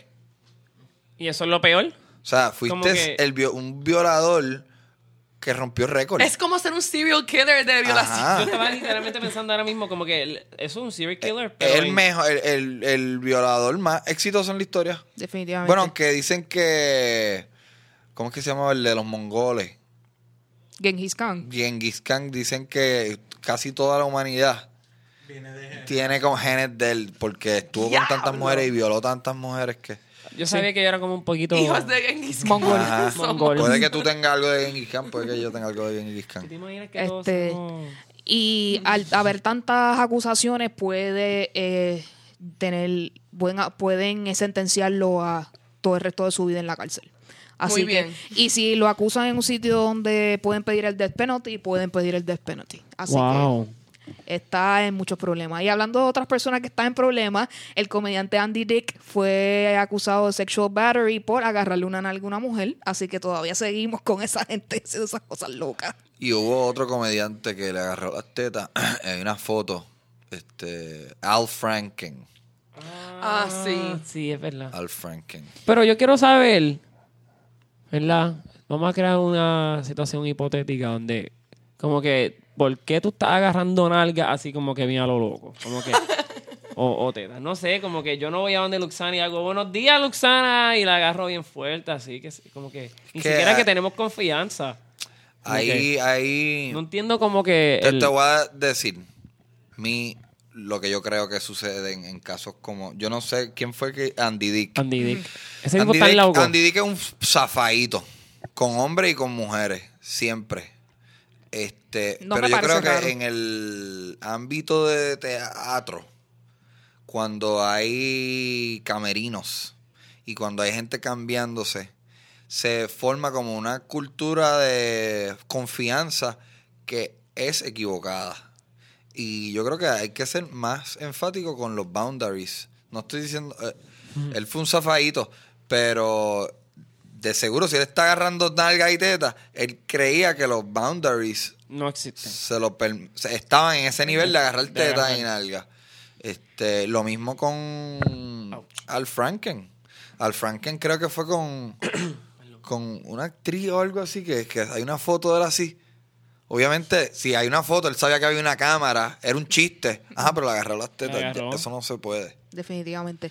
Él lo, él lo está negando, él está dando el, el argumento de que él tiene, él tiene una esposa y él tiene una hijastra, Una hija. que cómo se les puede ocurrir a ellos pensar de que él puede hacer eso. Él tiene una esposa. Él no es gay. I have no idea. Toda mi vida yo he pensado que él es, él es homosexual, pero al parecer es...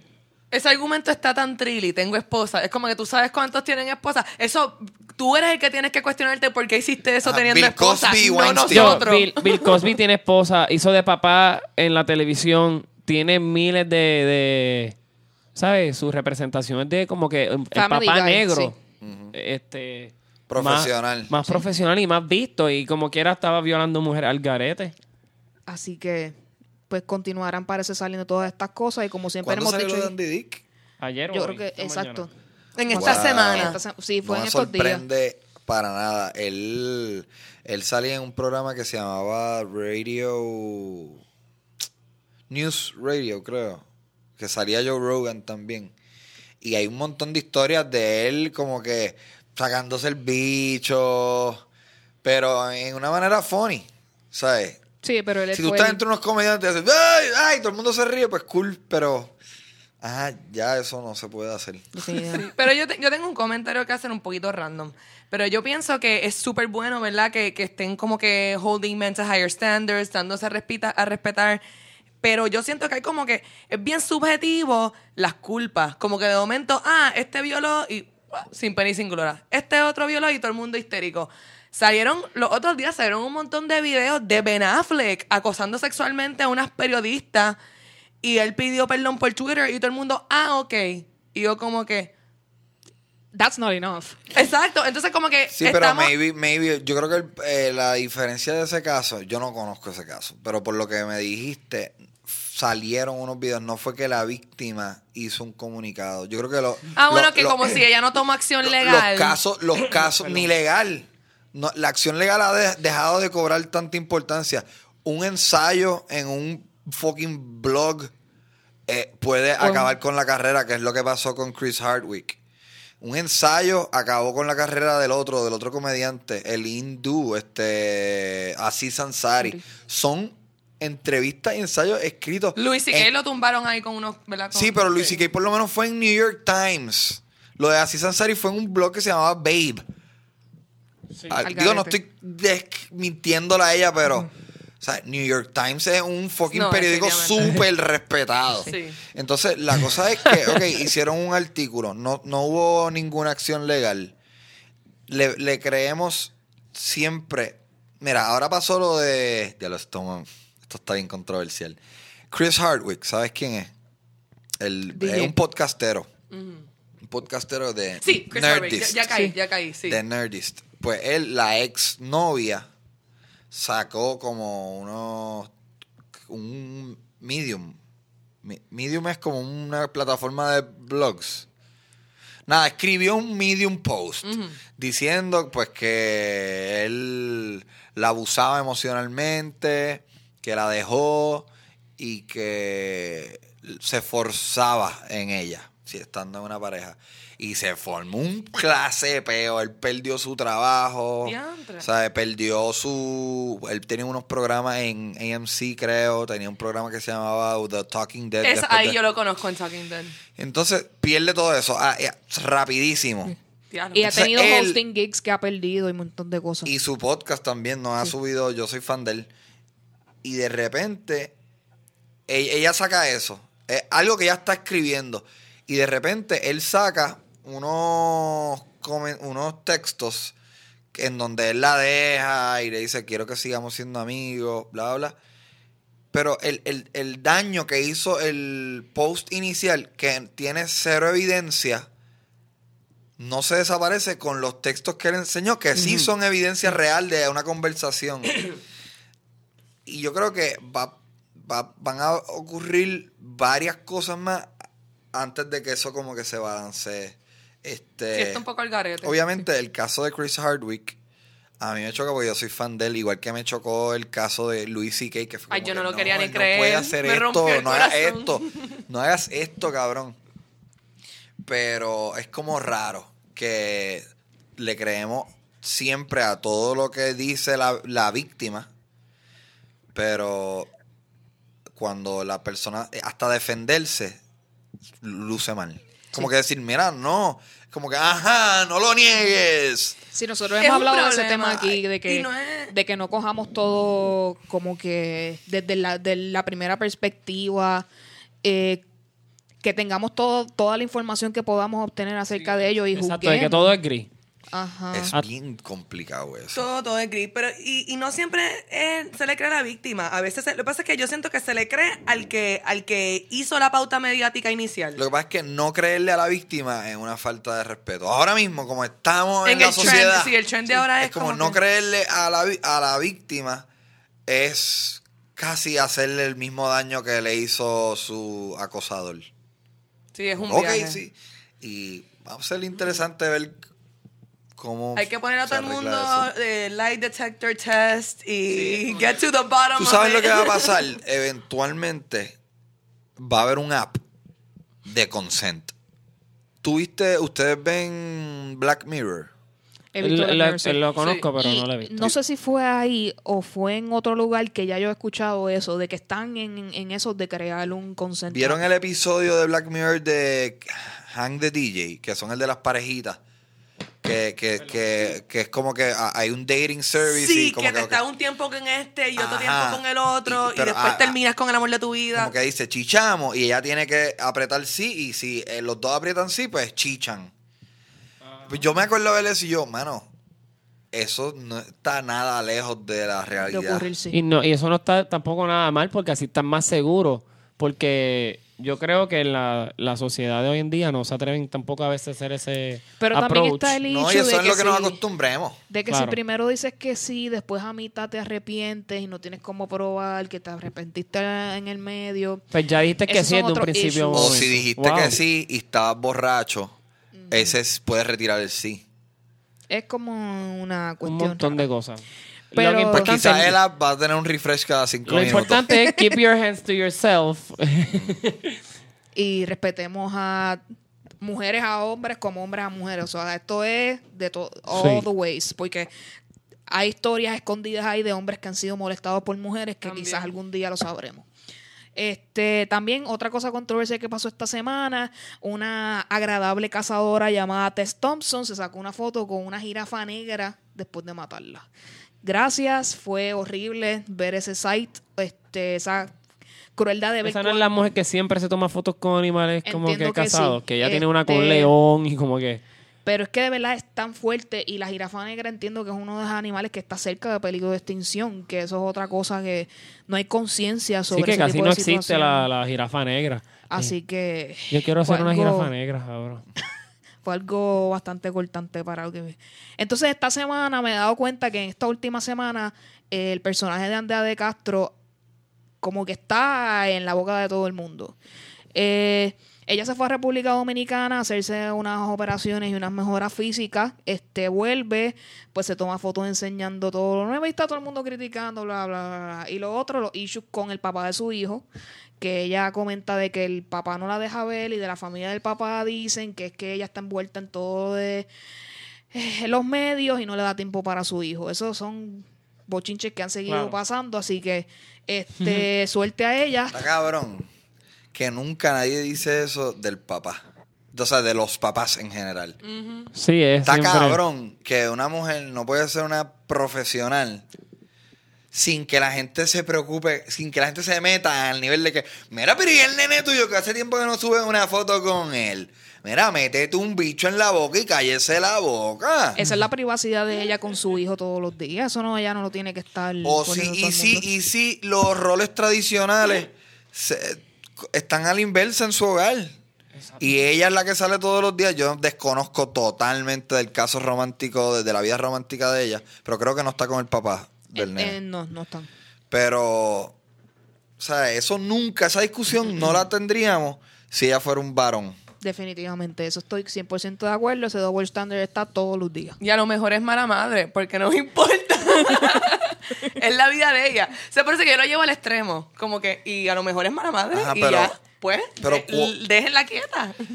Ajá, pues que haya evidencia de seguros sociales o... o sea, es bien peligroso como que apuntar por la ausencia de una criatura en las redes sociales.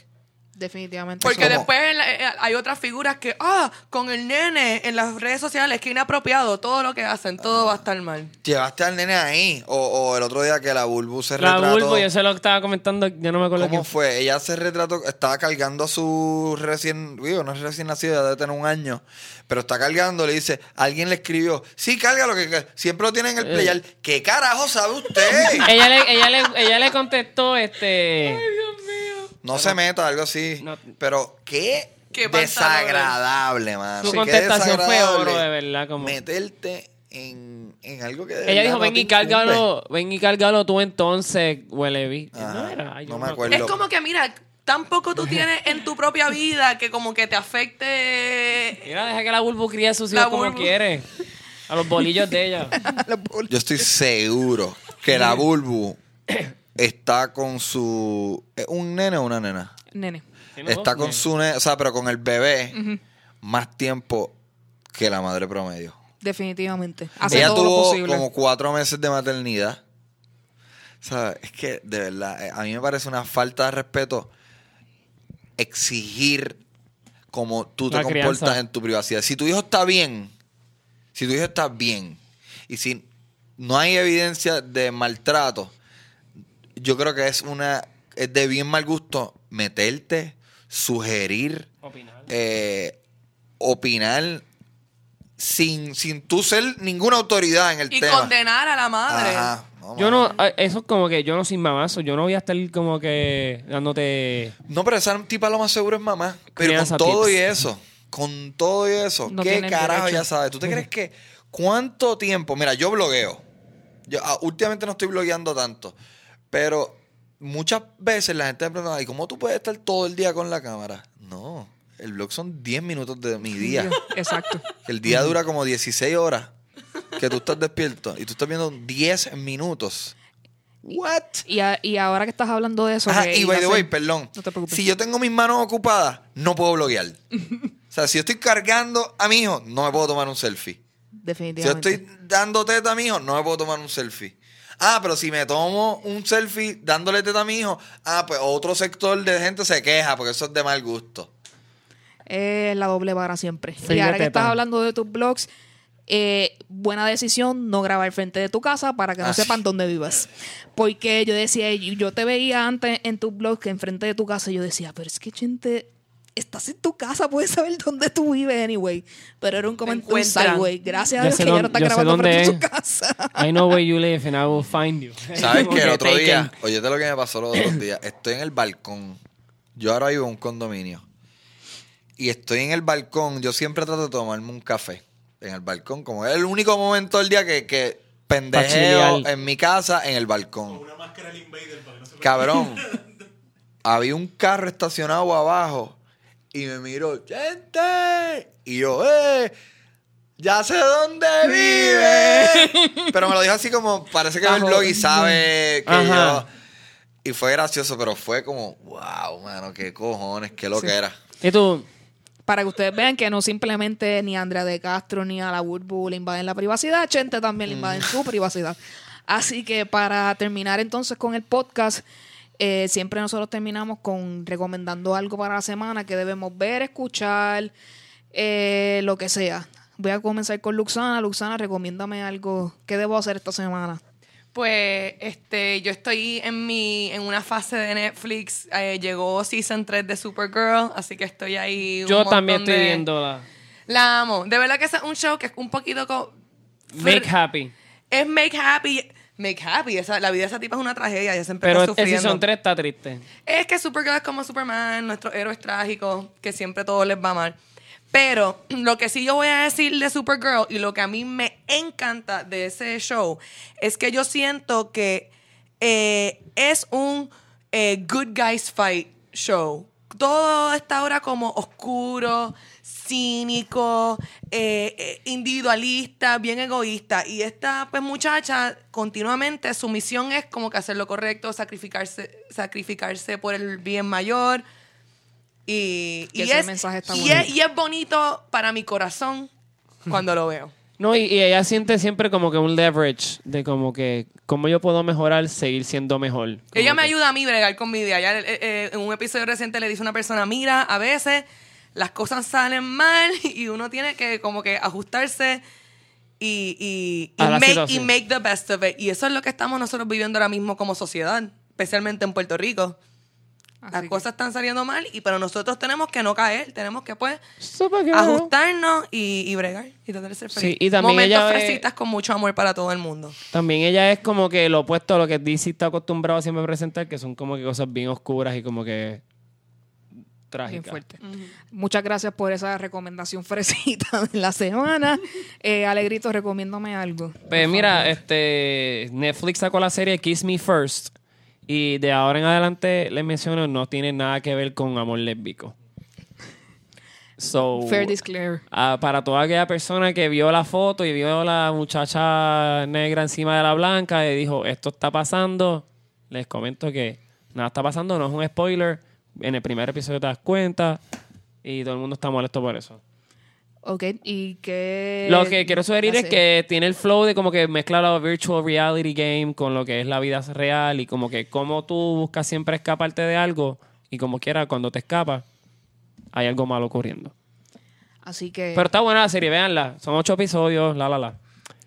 la, la. Chente, recomiéndanos algo. Eh, qué bueno que no empezaste conmigo porque tuve que pensar. Pero voy, voy a, voy a Está fríamente calculado, no te Pero voy a recomendar algo cool que lo he recomendado en mi blog y creo que puede ser revolucionario. Y es, les recomiendo hacer ejercicio y escuchar un podcast. Porque eh, obviamente la persona, esto es solamente en formato audio, so ya tú que estás escuchando esto, ya tú tienes mangado la parte A, entiendo la app, sé cómo escuchar un podcast. Pero en la parte de hacer ejercicio, yo nunca había sido de hacer ejercicio. Y hace como dos meses me fui a caminar un día y puse un podcast. Y me juqueé bien cabrón. Me juqueé con hacer ejercicio, pero me juqueé con hacer ejercicio porque me entretengo bien brutal. So, mi recomendación es sal a caminar y pon un podcast. Es súper divertido. Te olvidas que estás caminando. Te permite hacer algo que antes era como que, diablo, soy miserable, voy a salir a caminar solo. Ya, yo quiero ir solo. Pues no quiero hablar con nadie, no quiero estar pendiente de nadie. Quiero fucking escuchar un podcast. Envolverte en tu Esa recomendación ya yo la Ejercitas la mente y el yo la hago y uno se siente Está brutal. Porque por lo menos a mí, una persona que está todo el día hablando con personas y como que mucho ruido alrededor de mí, a mí me gusta por la tarde estar como que en silencio y como que relax, pero también me gusta como que escuchar y sentirme que estoy presente. ¿Tú sabes qué? Acabo de tener como una epifanía. Yo hablo tanto en mis podcasts que yo creo que por eso es que yo me estoy convirtiendo en un antisocial. Ya yo hablo tanto. ermitaño, eres un ermitaño. Ajá, yo hablo tanto en, en las cosas que yo produzco que yo no quiero salir a seguir hablando. Hace sentido. Es como, ok, Eso está bien. No quiero hablar más. Me encerré en mi casa. Netflix. Buscando tu Voy a ver. Girl, Batgirl. ¿Cómo es? Supergirl. Chequéatela, chequéatela. Muchas gracias por tu recomendación. Este, eh, tengo que ponerme a hacer ejercicios definitivamente, so voy a tomar esa este, recomendación en cuenta. Eh, Punto extra si hacen ejercicio escuchando mi podcast, Mazacote con Chenti Drach. Te ríes, ejercitas la mente y, a- aprendes sobre Te la- ríes, la la- risoterapia. la- y aprende sobre sus invitados en ese momento. Eh, ¿Qué les voy a recomendar? Este, estos últimos días he estado viendo cosas sobre crímenes, sí, bien, bien fuerte. Uh. Así que vean The Staircase y tomen su decisión si el tipo mató a la tipa o no. Y lo mismo en The People vs. OJ para que vean todos los, los lados de esa historia. ¿Tú Y- sabes cuál te voy a recomendar? Ya que estás en ese viaje de, de forense. El de las monjas y el de Eh, las... The Keepers. The Keepers. Sí, está, está en la lista. Ese a mí me... eh, Yo como niño criado en el ambiente católico, yo estaba como que... Acuérdate- recuerda que yo también soy por una eso, niña por eso, en como tú y católico. yo salimos de la misma cápsula, Ajá. pues... Pues somos, somos bebés del futuro, sí, salimos de una cápsula. Así que eh, eso les recomiendo para que se pongan ahí a ver quién mató a quién y quién hizo qué. Este, pues para terminar, pues siempre tenemos que recordarles que eh, PopR te puedes comunicar con nosotros por nuestro email, poprpodcast.gmail.com. Recuerda que tenemos nuestro Facebook, Instagram y, Twitter. y nuestro Twitter, este PopR Podcast, de todas las maneras que lo puedas escribir. Y todavía, todavía continuamos celebrando que estamos en Spotify. Bien Yeah. brutal. Eso, eso le trajo mucha alegría a varias personas que conozco que al parecer en Podbean como que se les trancaba. Escuché eso. Así que nos puedes conseguir en Spotify, don, cualquier app donde escuches podcast, ya sea podcast para iPhone, este, en Google Play estamos disponibles y en eh, pro- plataformas que son de radio como Tuning Radio y iHeartRadio. Este, para culminar, Luxana, ¿dónde te podemos conseguir?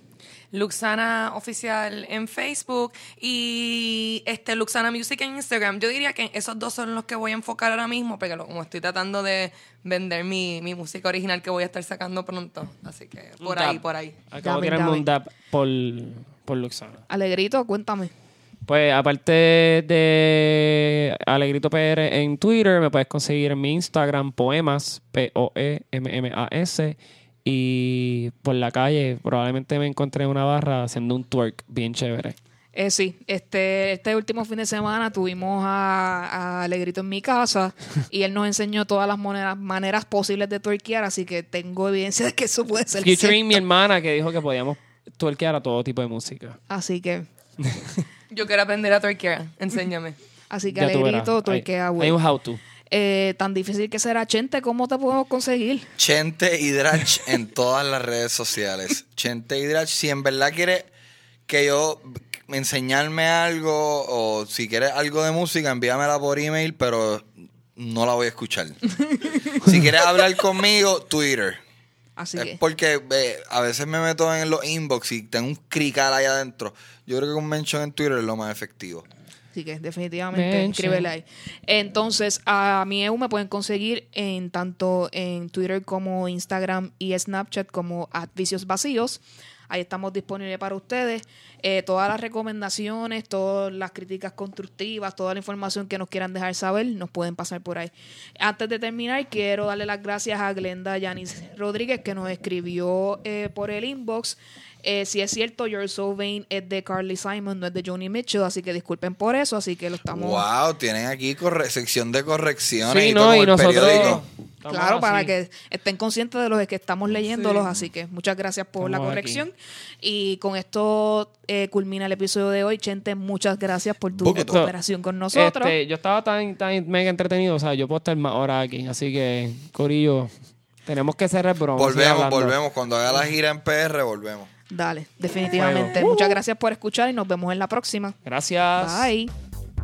Summer Vibes.